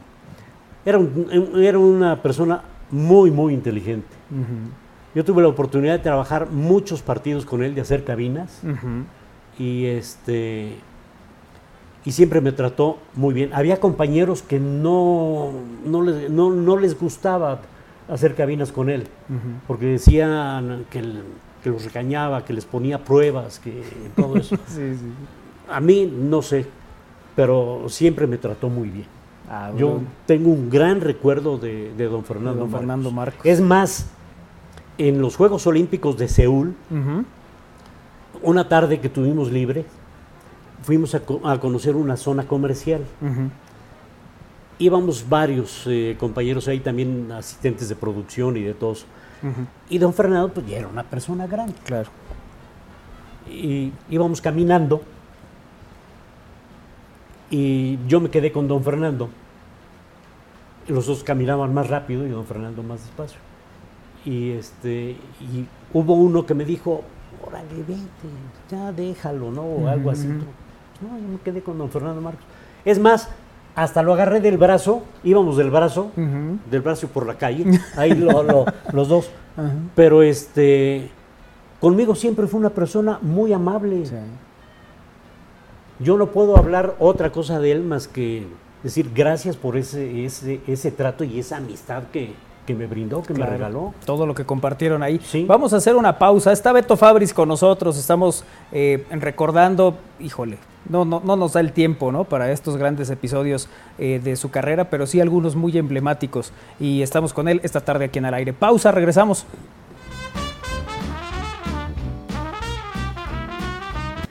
Seguimos en al aire a través de Radio Puebla 96.9 de su FM, la Universidad en la Radio. Está Beto Fabris, Alberto Fabris del Toro, que está platicando con nosotros esta tarde aquí en al aire. ¿Qué historias, qué recuerdos, Beto? Porque además hay momentos históricos, digo, para nosotros, en términos de, de- de Puebla, de la ciudad, eh, pero también de la televisión y muchas cosas que nos estás compartiendo. Aquel título del pueblo del 82-83, Sí. que tú estabas en cancha, ¿no? Sí, me tocó en cancha estar. Fíjate que, eh, que ese título de 82-83 eh, lo recuerdo por, desde el principio. Porque si mal no recuerdo, estaba Leonel de director técnico de, de Puebla. Y estábamos en la portería norte y era la presentación creo que del equipo y todo eso. Yo vine de México con un, con un equipo de, de grabación para ver todo lo que se iba a hacer ahí. Y hubo un team back cerca de la portería norte. Estaba Emilio con, con- con este, con todo el cuerpo técnico y los jugadores. Y lamentablemente, y eso lo digo para los que quieran estudiar o ejercer en medios de comunicación, y más ahora con el teléfono. Graben todo lo que puedan.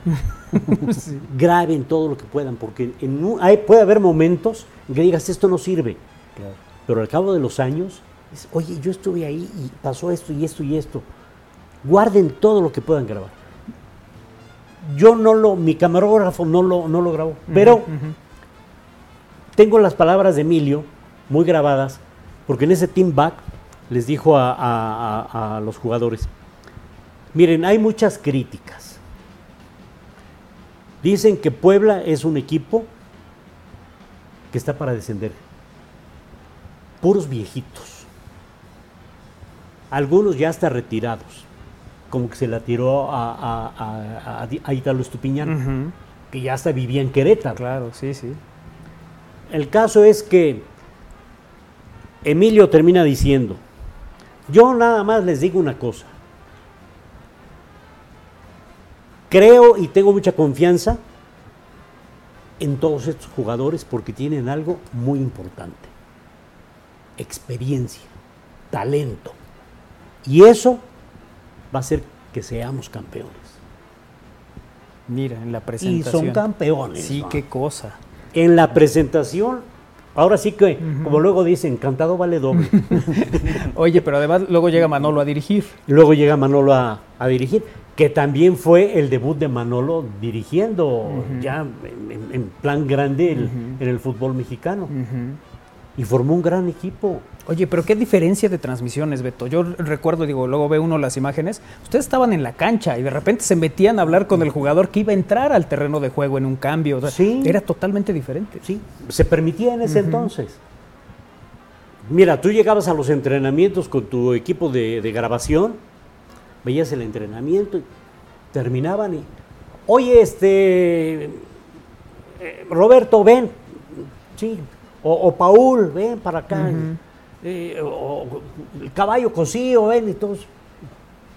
Una entrevista, y todo, sí, cómo no. Nadie te decía nada. El jefe de prensa nunca te decía entrevista este, entrevista todo. Podías entrevistar a quien quisieras. Y era en cualquier campo de entrenamiento de la República Mexicana. Sí, sí. Ahora ya te imponen a quién tienes que entrevistar. Y hay jugadores, con todo respeto, que no son nada mediáticos, Claro.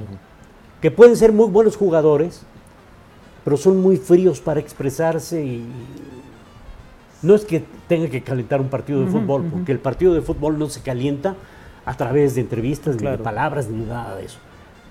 El fútbol se calienta en la cancha, con lo que cada quien hace y trata de superar al contrario.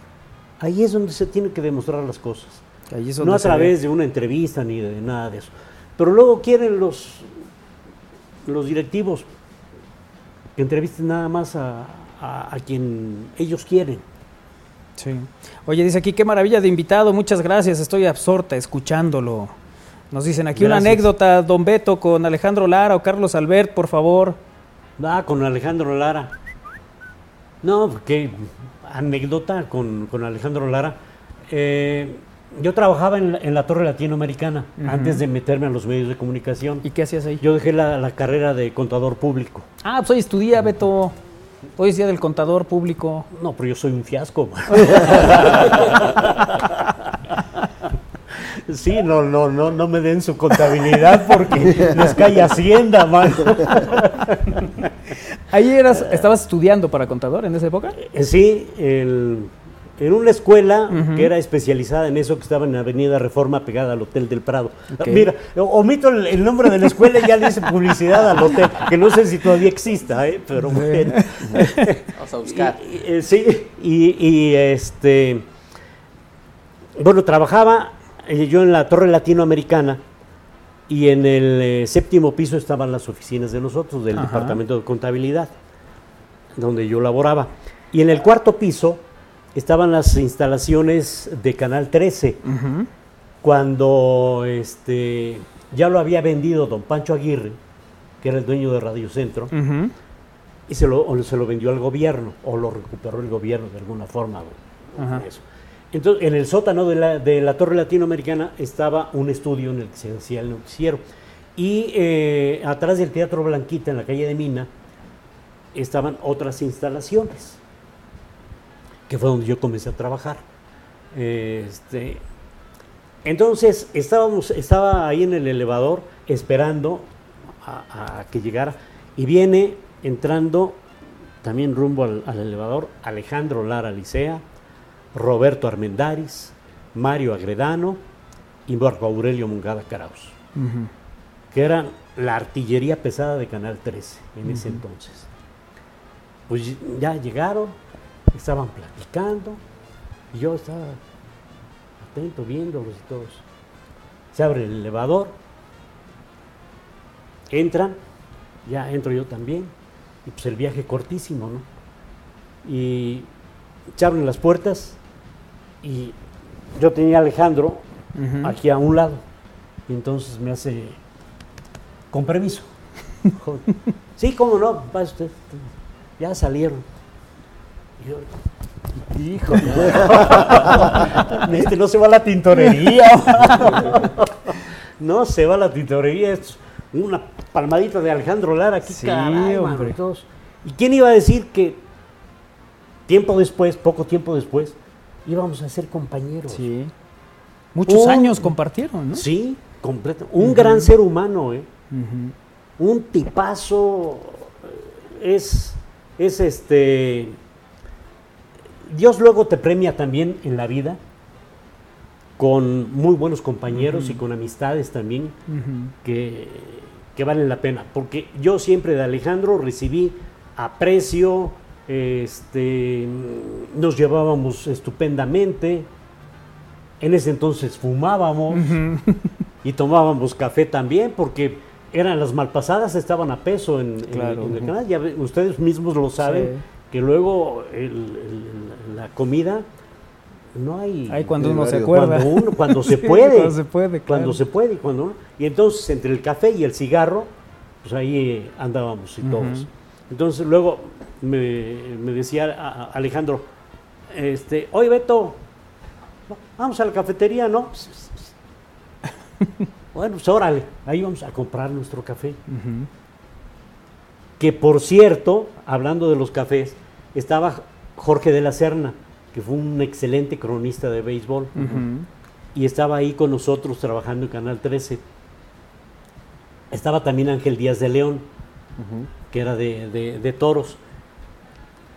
Y el caso es que Ángel se enojaba mucho porque cuando estaba su café ahí y se levantaba a grabar la nota para, para el noticiero, llegaba Jorge y le daba dos, tres tragos a su café, o al de Alejandro, o al mío. Nos bautizaba a todos. Y en, y en un di- en una ocasión llegó este Alejandro y dijo, vamos a tomar café, órale. Nos trajimos el café, lo dejamos ahí. Pero Ángel Díaz de León se trajo un paquetito de sal.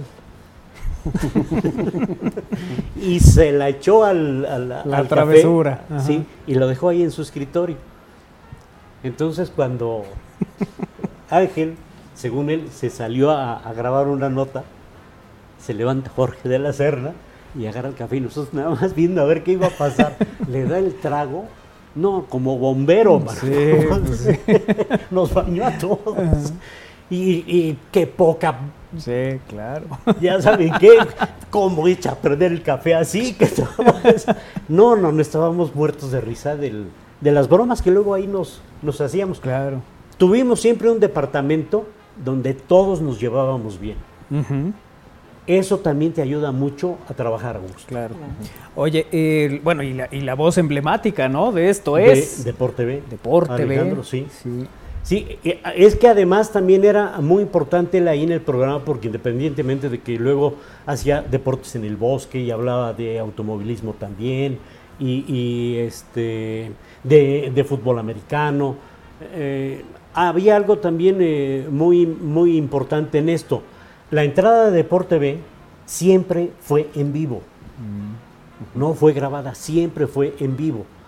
Entonces, eh, José Ramón, como dos o tres veces, llegó a hacer la, la entrada de Deporte B.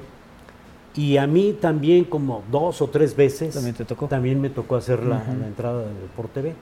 Pero porque Alejandro no estaba. Y normalmente era cuando, cuando se iban a... a- La al- cobertura de Super Bowl, ¿no? Super Bowl. Fíjate. Oye, estuviste Juegos Olímpicos, Copas del Juegos Mundo. Olímpicos de, de este de ah, ya está, cayó. Sí, gracias, Beto. bueno los Juegos Olímpicos de este de Montreal pero ah, es- nosotros nos quedamos en México porque nada más a Montreal fueron eh, José Ramón Fernández Rogelio Hernández Huerta eh, pues no, no, no, no fueron muchos. Er- Fueron más los que nos quedamos segurito que los que, que los que fueron. Fueron muy pocos. Ajá. Cuando los famosos dieces de Nadia Comaneci. Sí, sí. Pero se, se cubrieron, se hicieron, eh, se hizo trabajo en México de, ese- de esos Juegos Olímpicos. Ya eh, en, en sitio, ya fueron los de Moscú, este, Los Ángeles. Que es 80, ¿no? Los 80, Ángeles Moscú 84. 80, Los Ángeles 84, Seúl. eh, Seúl 80 y- Ocho. 88, Ujú. eh, Barcelona 92, Ujú. fueron los cinco que a mí me, me tocaron, me tocó vivir esos. Y de mundiales de fútbol, pues fue el de Argentina 78, 78. el de España. España. 82, México 86, Italia 90, Estados Unidos 94 y Francia 98. ¿Fue tu último mundial, Francia Sí. 98, en, en la televisora? 30 años trabajé ahí en, en TV Azteca. Fíjate. Y, y ese de Italia que también tenía esta característica de que José Ramón y Carlos Albert estaban en México, ¿no? Sí, sí, porque pues hubo la famosa bronca esa de los De los cachirules. cachirules. Y entonces a José Ramón, algo pasó, ¿eh? No le, se había dicho que no le daban la, la acreditación para, para el Mundial de, De Italia. de Italia, que no tenía la acreditación. Y eh, había un joven ahí que ahora se le conoce con el apodo del fantasma, que llegamos para acreditarnos, íbamos Raúl, Orbañanos y, y yo, y se aparece él y nos dice, ¿qué creen? ¿Qué creen? Ahí está la acreditación de José Ramón. ¿Cómo? Sí, sí, ahí está su acreditación. Ya Raúl llegó y dijo, a ver, ¿qué? ¿seguro está la...? Sí, sí, sí, a ver, pídanla. Pues, la sí, aquí está la acreditación. Entonces este, Raúl le habló a, a José Ramón y le dijo, oye, aquí está tu acreditación. ¿Cómo? Sí, ya la vi, aquí está tu acreditación. Pues vente. No, no, no, pues ¿cómo crees que me voy a ir? Si ya todo está arreglado. Según tengo entendido, ese mundial de Italia 90 fue algo muy impactante para todos. Porque en el estacionamiento, no de los ejecutivos, sino de empleados, el que estaba arriba, veías una unidad móvil de Televisa. Ahí.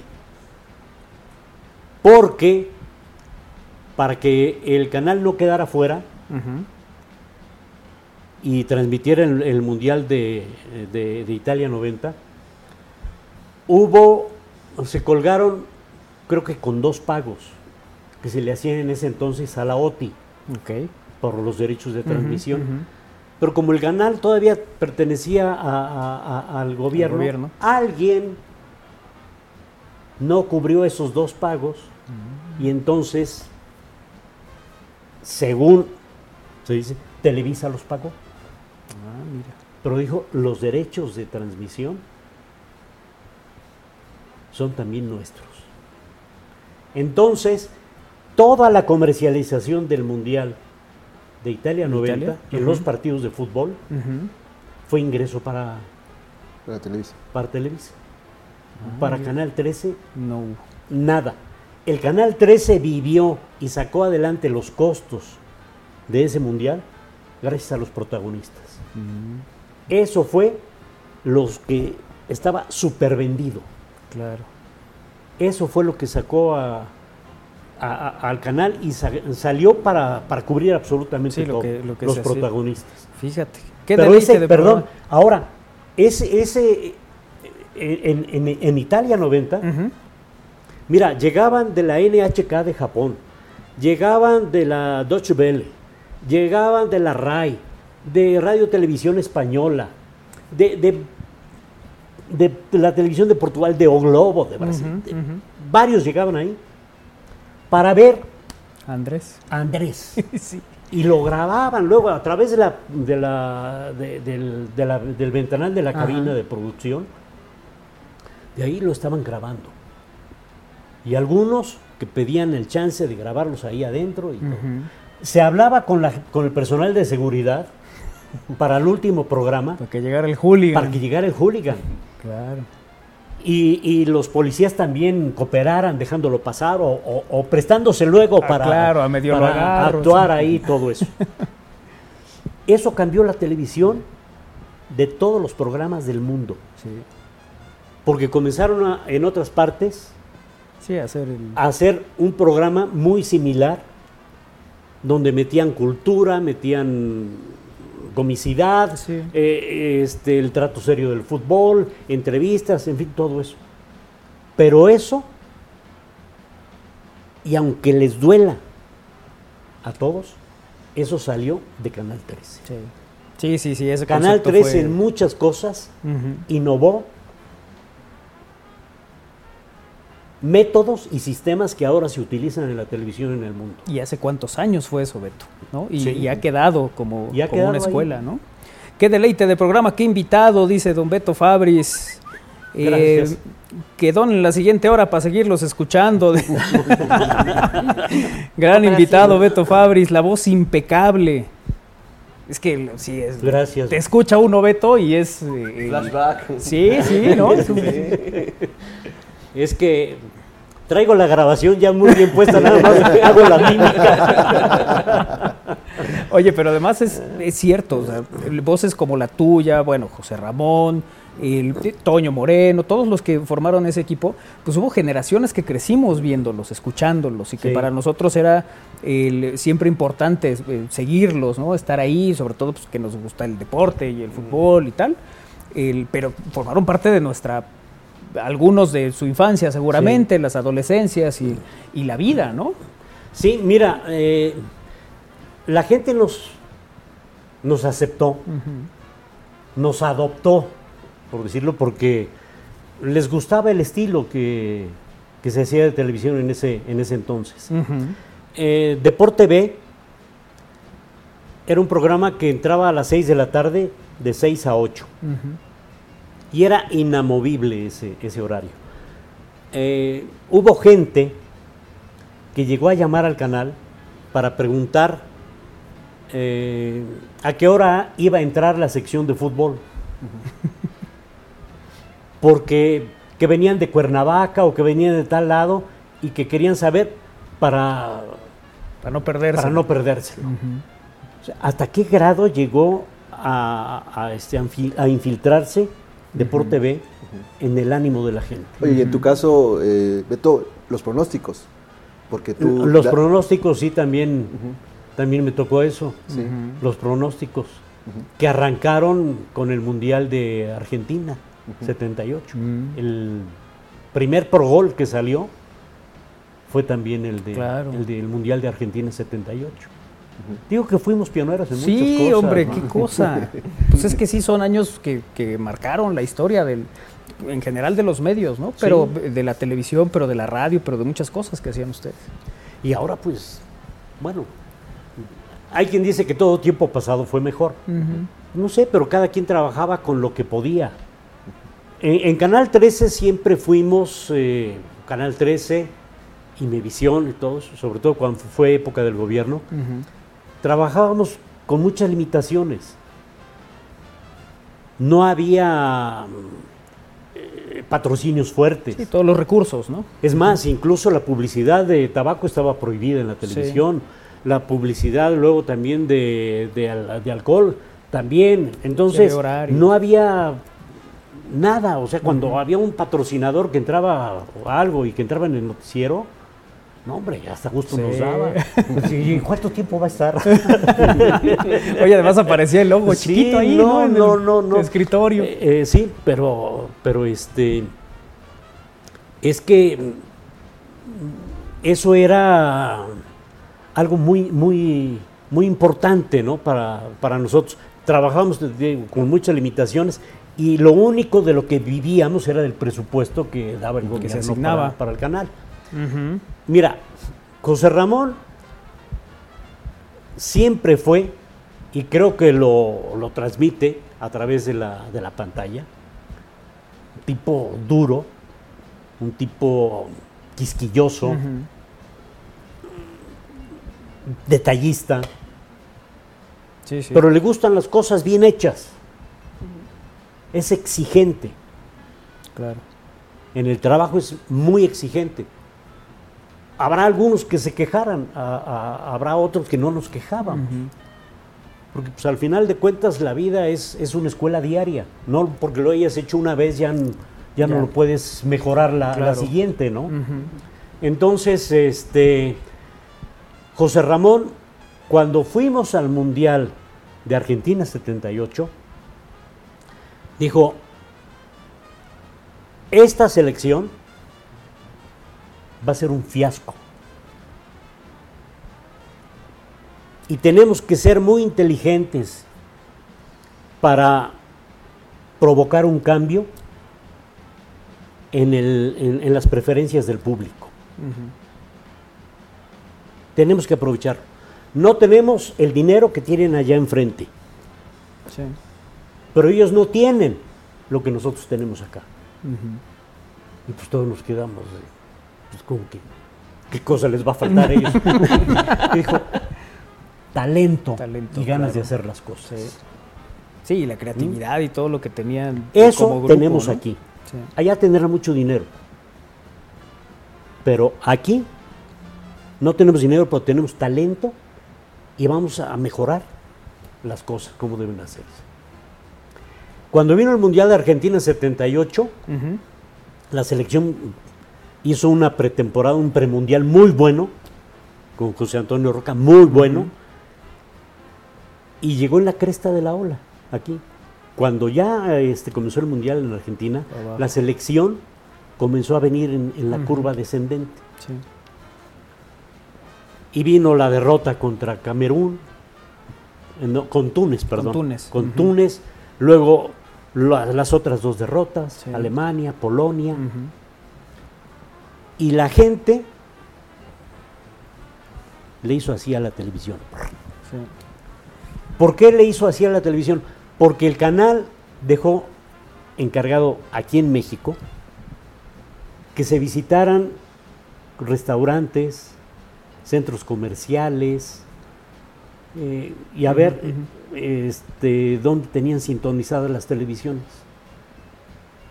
Y todo en un principio, todo era Allá. allá. De este lado, nada. A partir de la eliminación de México, la gente le dio el cambio. Y todas las televisiones, la mayoría estaban en, en Canal 3. Ujú. Y de ahí hasta la fecha, creo que en Juegos Olímpicos y Mundiales de Fútbol Sigue habiendo eso. seguimos siendo, digo, seguimos siendo como si yo todavía formara parte, ¿no? Pero fui parte, ¿no? Claro. Este, eh, Sí, sí, ya, sí, ya, ya, ya siendo se hizo una, una costumbre. Claro. Por esto te digo, yo estoy muy orgulloso de la época que me tocó vivir, Sí, de haber iniciado todo eso, ¿no? porque pues, somos los que iniciamos todo Claro. eso. Oye, Beto, tenemos que despedir ya el programa. De verdad es un lujo No, tenerte ¿cuánto, aquí. cuánto cuesta otra De una vez, a ver. A ver, ¿Cuánto a va a ser? Ya, ya estamos en gastos, ya. Le seguimos. Les ¿Qué seguimos. eres de Monterrey o qué? No, no. No, de verdad es un placer tenerte aquí, Beto. El- digo, he tenido la fortuna de compartir contigo programas, ¿no? Cuando hacíamos aquel Sí, cómo Puebla, no. las transmisiones de los Sí. partidos de fútbol y de verdad que eres una persona que, que se le aprende mucho, que se disfruta mucho estar contigo por las anécdotas y por lo generoso que eres en conocimiento. Gracias por acompañarnos hoy, Beto. No, gracias a ti por la oportunidad que me das de acercarme con, con nuestro público y este muy agradecido todavía por por su atención de, de, de seguir escuchándome o de seguirme viendo. Muchas gracias. Y también a los compañeros que están aquí. No, muchísimas Espero que no se hayan aburrido. No, No, no, no, todo lo Y contrario. todo eso no, porque, bueno, pues la, la, este, también a, a todos nuestros amigos aquí de, del staff de producción y de todo eso. Bueno, muy, muy gentiles. Ha sido una gratísima experiencia también para mí estar eh, con gente que lo hacen a uno sentir muy bien. Gracias, Manolo. Muchas gracias, Gracias. querido Beto, muchas gracias. Beto Gracias. Fabris con nosotros aquí en al aire. Sigue Alex Ramírez con Cantares. Nos escuchamos el lunes a las 3. Pásenla bien, buena tarde.